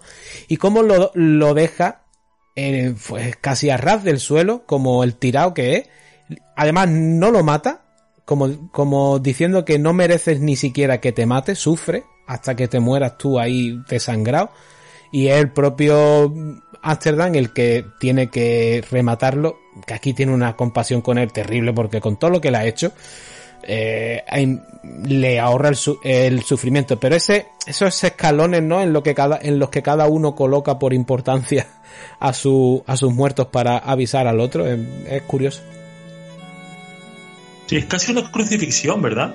Sí, es, Como ca- tienen puestos, ¿eh? Ujú, es casi, hay casi. un, de- sí. hay, un de- hay un detalle en la escena en la que aparece el en la que este Amsterdam cuelga al Cherry eh, a este personaje. A Happy no se habéis dado cuenta a Happy que no sé si habéis dado cuenta que en una escena anterior él estaba vacilando de que colgaba su reloj Mm. Sí, en- sí, de una farola y en Five Point y que ahí se iba a quedar porque era- y a él está colgado y con su reloj, con el en la reloj boca. a la vista, como diciendo, "Mm, cuando yo quiera, el reloj de- mm, es mío, pero es que además ahora te cuelgo a ti y al reloj, gilipollas. Sí, sí, sí, sí, sí, sí. En fin. Bueno, vamos a rematar esto, nos vamos al final. Bueno, durante toda la peli, aquí en este resumen no lo hemos ido saltando, pero se han ido viendo cómo venían los muertos de la guerra, se iba reclutando a los mismos eh, irlandeses que llegaban del, puerto a cambio de dinero para tu familia que, se queda aquí y tú te vas a la guerra, en fin. Esa, esa cadena de, de muerte, ¿no? Y cómo se iba incrementando el número de, reclutas que, que necesitaban porque nos da a entender que la guerra estaba recrudiéndose y que hacía falta más, más personas. Hasta que llega el momento en el que hace falta una cantidad ingente y aquí los, los que gobiernan de, de verdad, que todavía no los hemos visto, solo hemos visto a su, a su mano ejecutora, que es este boss tweet, van a decidir que, oye, que todo el pobre que no tenga 300 dólares y se pueda librar pagando, va a tener que ir obligatoriamente a la guerra. Claro, esto es una sentencia de, de muerte porque eh, esto es una guerra de frente ahí con bayonetas y a, a- cuerpo abierto. Aquí no hay ni táctica, ni hostias, ni leche. Aquí es a, morir por Dios. Y bueno, eh, empieza la, la rebelión del pueblo contra los, los ricos. Y, y es además el momento donde la película se abre y hemos vivido en este microcosmos de los Five Points y vemos que Manhattan, que es la parte donde se, se centra todo, es mucho más grande. Y, em- empezamos a ver toda, esta rebelión por Wall Street, por todas las calles de Manhattan. Y descubrimos que, oye, que, que Bill gobierna mucho, pero gobierna en cinco calles.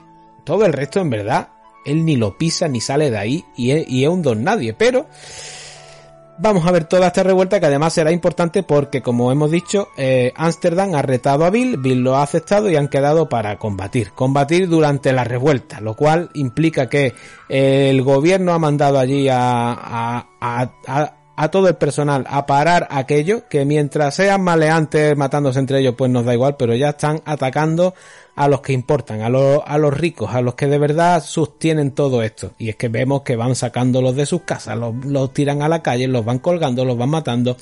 Y bueno mientras la cosa se, se está liando aquí nuestras dos bandas oye pues se plantan allí. Previamente han, han acordado las armas con las que van a luchar el tipo de combate que van a, a, a tener y cuando se disponen a ello se lía muy gorda porque llegan unos barcos al puerto y a cañonazo limpio empiezan a destruirlo todo incluidos los five point esto evidentemente monta una marea va exterminando a cada uno de los de las bandas con los bombazos van quedando todos tirados en el suelo y, aprovechando toda esta humareda pues Bill va atacando a ciegas a Ámsterdam. Cuando lo tiene casi, casi, casi ya a punto de, de, de matarlo, a Bill le va, le va a alcanzar un trozo de metralla de una de, de estas e, explosiones en el vientre. Y claro, ya queda tirado en el, en el, en el suelo y es cuando Ámsterdam puede aprovechar para rematarlo. Además, algo que, que, que, prácticamente se lo está pidiendo Bill y él se lo va a conceder encantado. Bueno, mmm, Amsterdam va a quedar en el suelo también muy mal herido, pero Jenny, que se había intentado ir y que se ha topado con la realidad de que en ese caos tampoco iba a ir a ningún lado, vuelve a por él. Y bueno, juntos se van a ir. Y la escena final es ese, cementerio de, de toda esta gente de Five Point, cómo ha ido con los tiempos evolucionando la ciudad desde ese punto de vista, viendo el puente de Brooklyn y cómo fue creciendo. Y aquí terminaba Guns of New York. ¿Qué me tenéis que decir, amigo?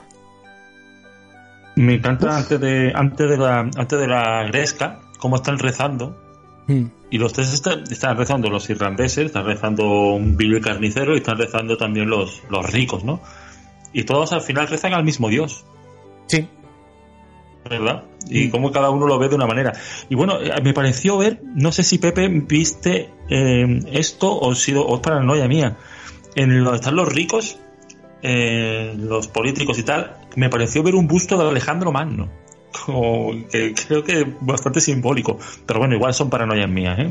Lo veo era, era, muy típico de la época, ¿eh? Tener un busto de Alejandro Magno, un busto de Napoleón. Napoleón seguía siendo, vamos, Napoleón era muy admirado en todo, todo ese tipo, sobre todo en esa sociedad de, de Estados Unidos y en Europa se seguía admirando mucho a Napoleón, sobre todo en el sur de los Estados Unidos. Por algún motivo se le, de hecho, al, a Robert E. Se le llamaba el Napoleón del Sur también, porque sus tácticas y formas de combatir eran plenamente napoleónicas, tanto para lo bueno como para lo malo.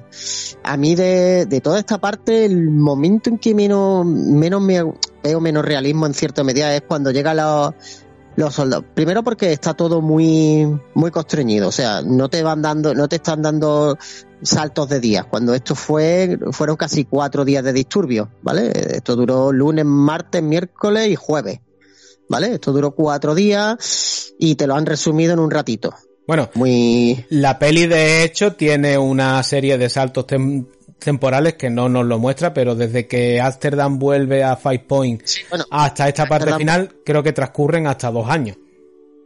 No, Amsterdam o, sale o por un, año, se ve, un año, un año y algo, ¿no? No, no un año. Fue la batalla de Antietam, que fue en diciembre, me parece que fue en diciembre del 62, y esto es en julio. Han pasado siete meses aproximadamente. Sí, pero viendo la, la película te da casi la, la sensación de que son semanas, de que todo esto ha ido de, de corrido. Y no, llevan mucho tiempo bajo el amparo de Bill y ganándose su confianza.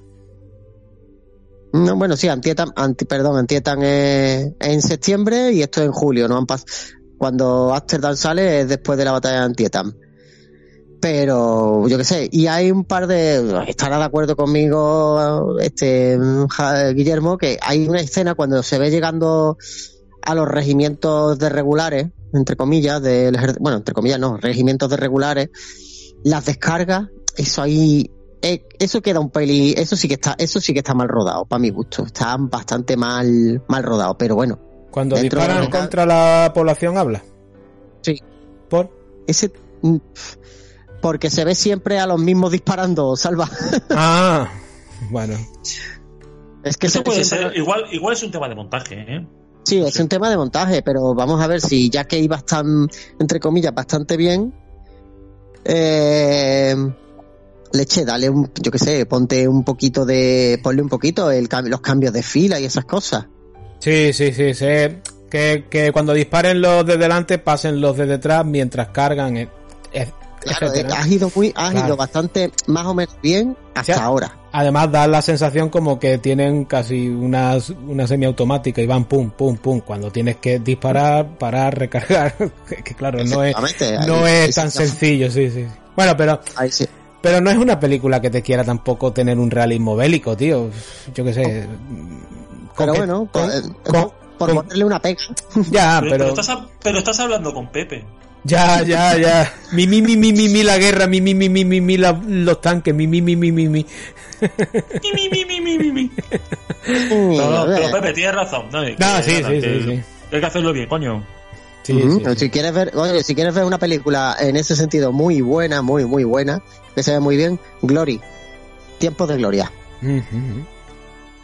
con Matthew Modine y Denzel Washington y Morgan Freeman, es un peliculón.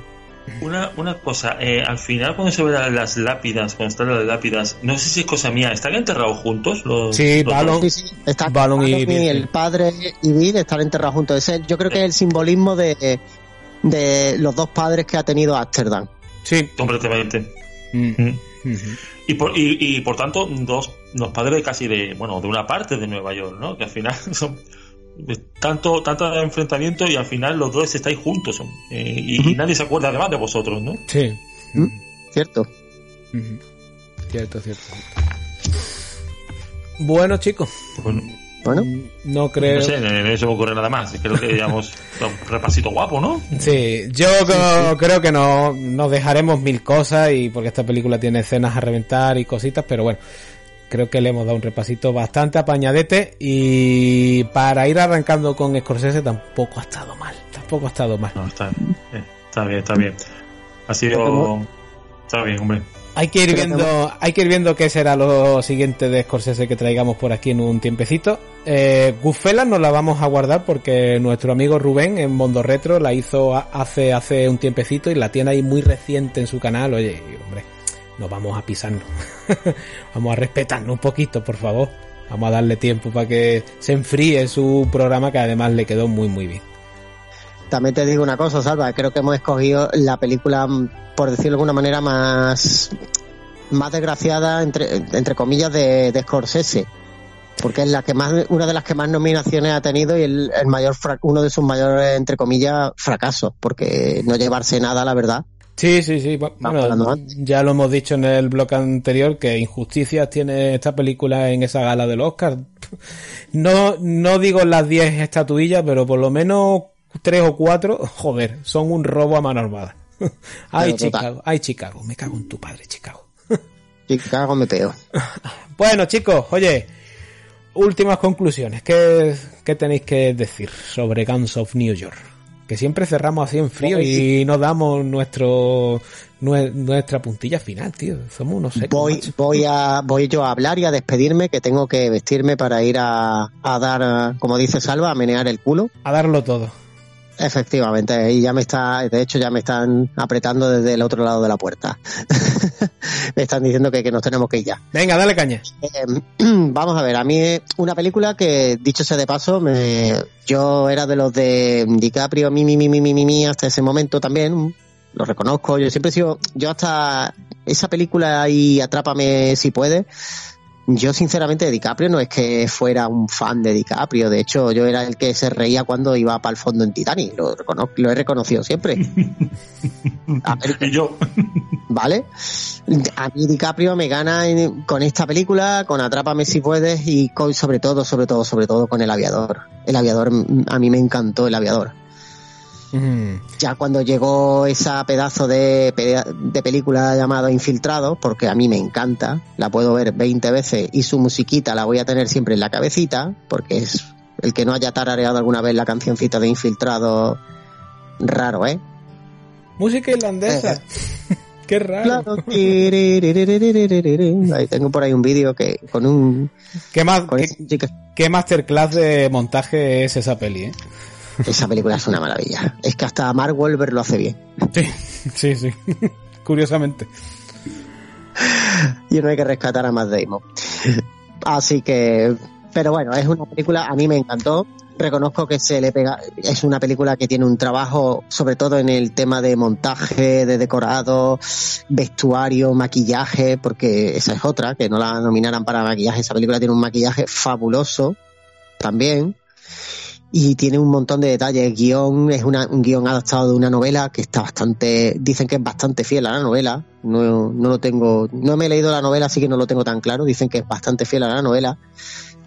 Y a mí es una película que particularmente, exceptuando esa celeridad final de los disturbios de Nueva York, que bueno, que lo acelera, y que aceleran un pelín la película, como hemos dicho antes, para que parezca todo muy de un mes o dos meses.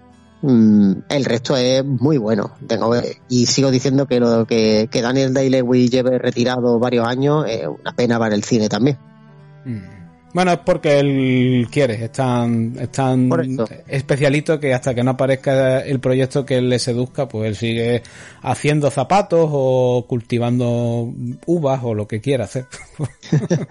Este hombre es que es especial. Se lo ha ganado también, se lo ha ganado Sí, también. sí, sí, se lo ha ganado y con desde hace mucho tiempo. Yo lo recuerdo en El nombre del padre, en El último mohicano que hace un- una película muy buena y eso que es un género Pozos de ambición, pozos de ambición, Lincoln, aunque a ti no te guste, The Master. ¿sabes? Es que tiene un montón. Es que el tío es bueno. él. Sí. Y cuando eres bueno, eres bueno. No nos engañemos. Bueno, Pepe, que usted lo baile bien. Un abrazo. Muchas gracias y hasta luego, señores Criteriers. Venga, Pepe. Venga, un saludo. Guille, pon el broche de, oro a esto. Venga. Bueno, eh, decir que esta es quizá, lo comentábamos un poco antes, pero bueno, es quizá una de esas últimas películas donde todo lo que pasa está pasando de verdad, entre comillas, ¿vale? No, no muere gente de verdad, pero la gente está ahí, ves mucha gente que está ahí, ves eh, mm, muchas construcciones que se han hecho de verdad. Eh, esto es una de las últimas películas donde realmente se está hecha con las manos y está hecha con- por personas y creo que eso mm, merece la pena recordarlo y creo que también es una película que mm, pese a que se ha denostado en, en su momento se denostó mucho es una película muy compleja ah, que tiene muchas lecturas a varios niveles y bueno creo que hemos hecho lo que buenamente hemos podido yo creo que eh, bueno que yo creo que ha quedado bien Pues sí, hombre, sí. Yo, más que que, que, que, que- que quede bien o que quede mal, lo he disfrutado mucho. Creo que hemos tenido una charleta aquí bastante entretenida en nosotros, por lo menos, y espero que se haya transmitido a, los a los oyentes. Yo, por, por cerrar con la peli, a mí ya me gustó en su momento. Es una peli que veo recurrentemente, aunque reconozco que llevaba bastante tiempo sin verla para esta última para, para, el, programa y como el primer día me ha vuelto a enganchar, me ha vuelto a encantar y me bebo sus dos horas y media muy muy a gusto. Una pequeña pega le voy a poner al ¿cómo te explicaría? Al wallpaper que utiliza HBO Max para la peli, joder. Vamos a ver, el personaje de no sé de dónde cogen la imagen de Bill, pero te la ponen con el ojo izquierdo sin el sin el ojo de cristal. ¿En serio? Sí, sí, sí. No sé si es una foto de promoción que tendrían de antes o incluso que no sea ni de la peli, tío, y sea de otra y, ha- y haya... Pero es un fotomontaje que yo creo que es de, es de producción de la peli. Si, si te fijas y pones el wallpaper de... Cuando tú te metes en la peli, ¿vale? Que, que te sale la sinopsis para darle, para volver a empezar, para añadirla a tu lista. Sale, si te fijas en el ojo izquierdo, es el ojo de Daniel Day-Lewis y no es la lentilla con el aguilucho. Espera, porque yo ahora estoy estoy abriendo filming porque yo la vi en filming Ajá.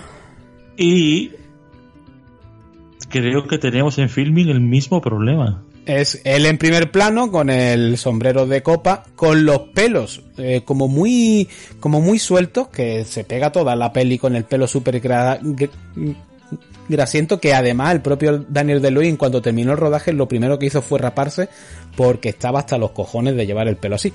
Bueno, pues lleva el pelo como muy, muy cardado, muy liso, y de fondo aparecen Leo y, y Cameron Díaz. Y el ojo izquierdo es sin, sin la lentilla. y yo digo, hostia, eh, un- una característica del personaje tan gorda no la habéis puesto en este póster, tío. Mm, Bueno, aquí realmente en filming no es ese mismo, pero me da la impresión, yo no veo el águila tampoco. ¿eh? L- En cuanto pueda, luego le voy a, a- hacer una foto y te la pongo por el grupo. Y oyentes, si Vale. tenéis a- a- eh, HBO más, iros a comprobarlo si os quedáis con la con la duda y si no, pues no me hagáis caso que tampoco es, no os va a solucionar la vida, no vais a pagar menos de luz ni de hipoteca porque miráis esto, ¿vale? Nada, que ya desvariamos. Venga, Guille, un abrazo, un placer enorme y que te vuelvas a pasar por aquí, que te quiero más por aquí, hombre. Sí, yo también quiero más estar por aquí. He pensado, Salva, que podemos conseguir suscriptores si hacemos lo que hacen en, en la película del barco, que bajan y dicen, toma, firma aquí y eres americano.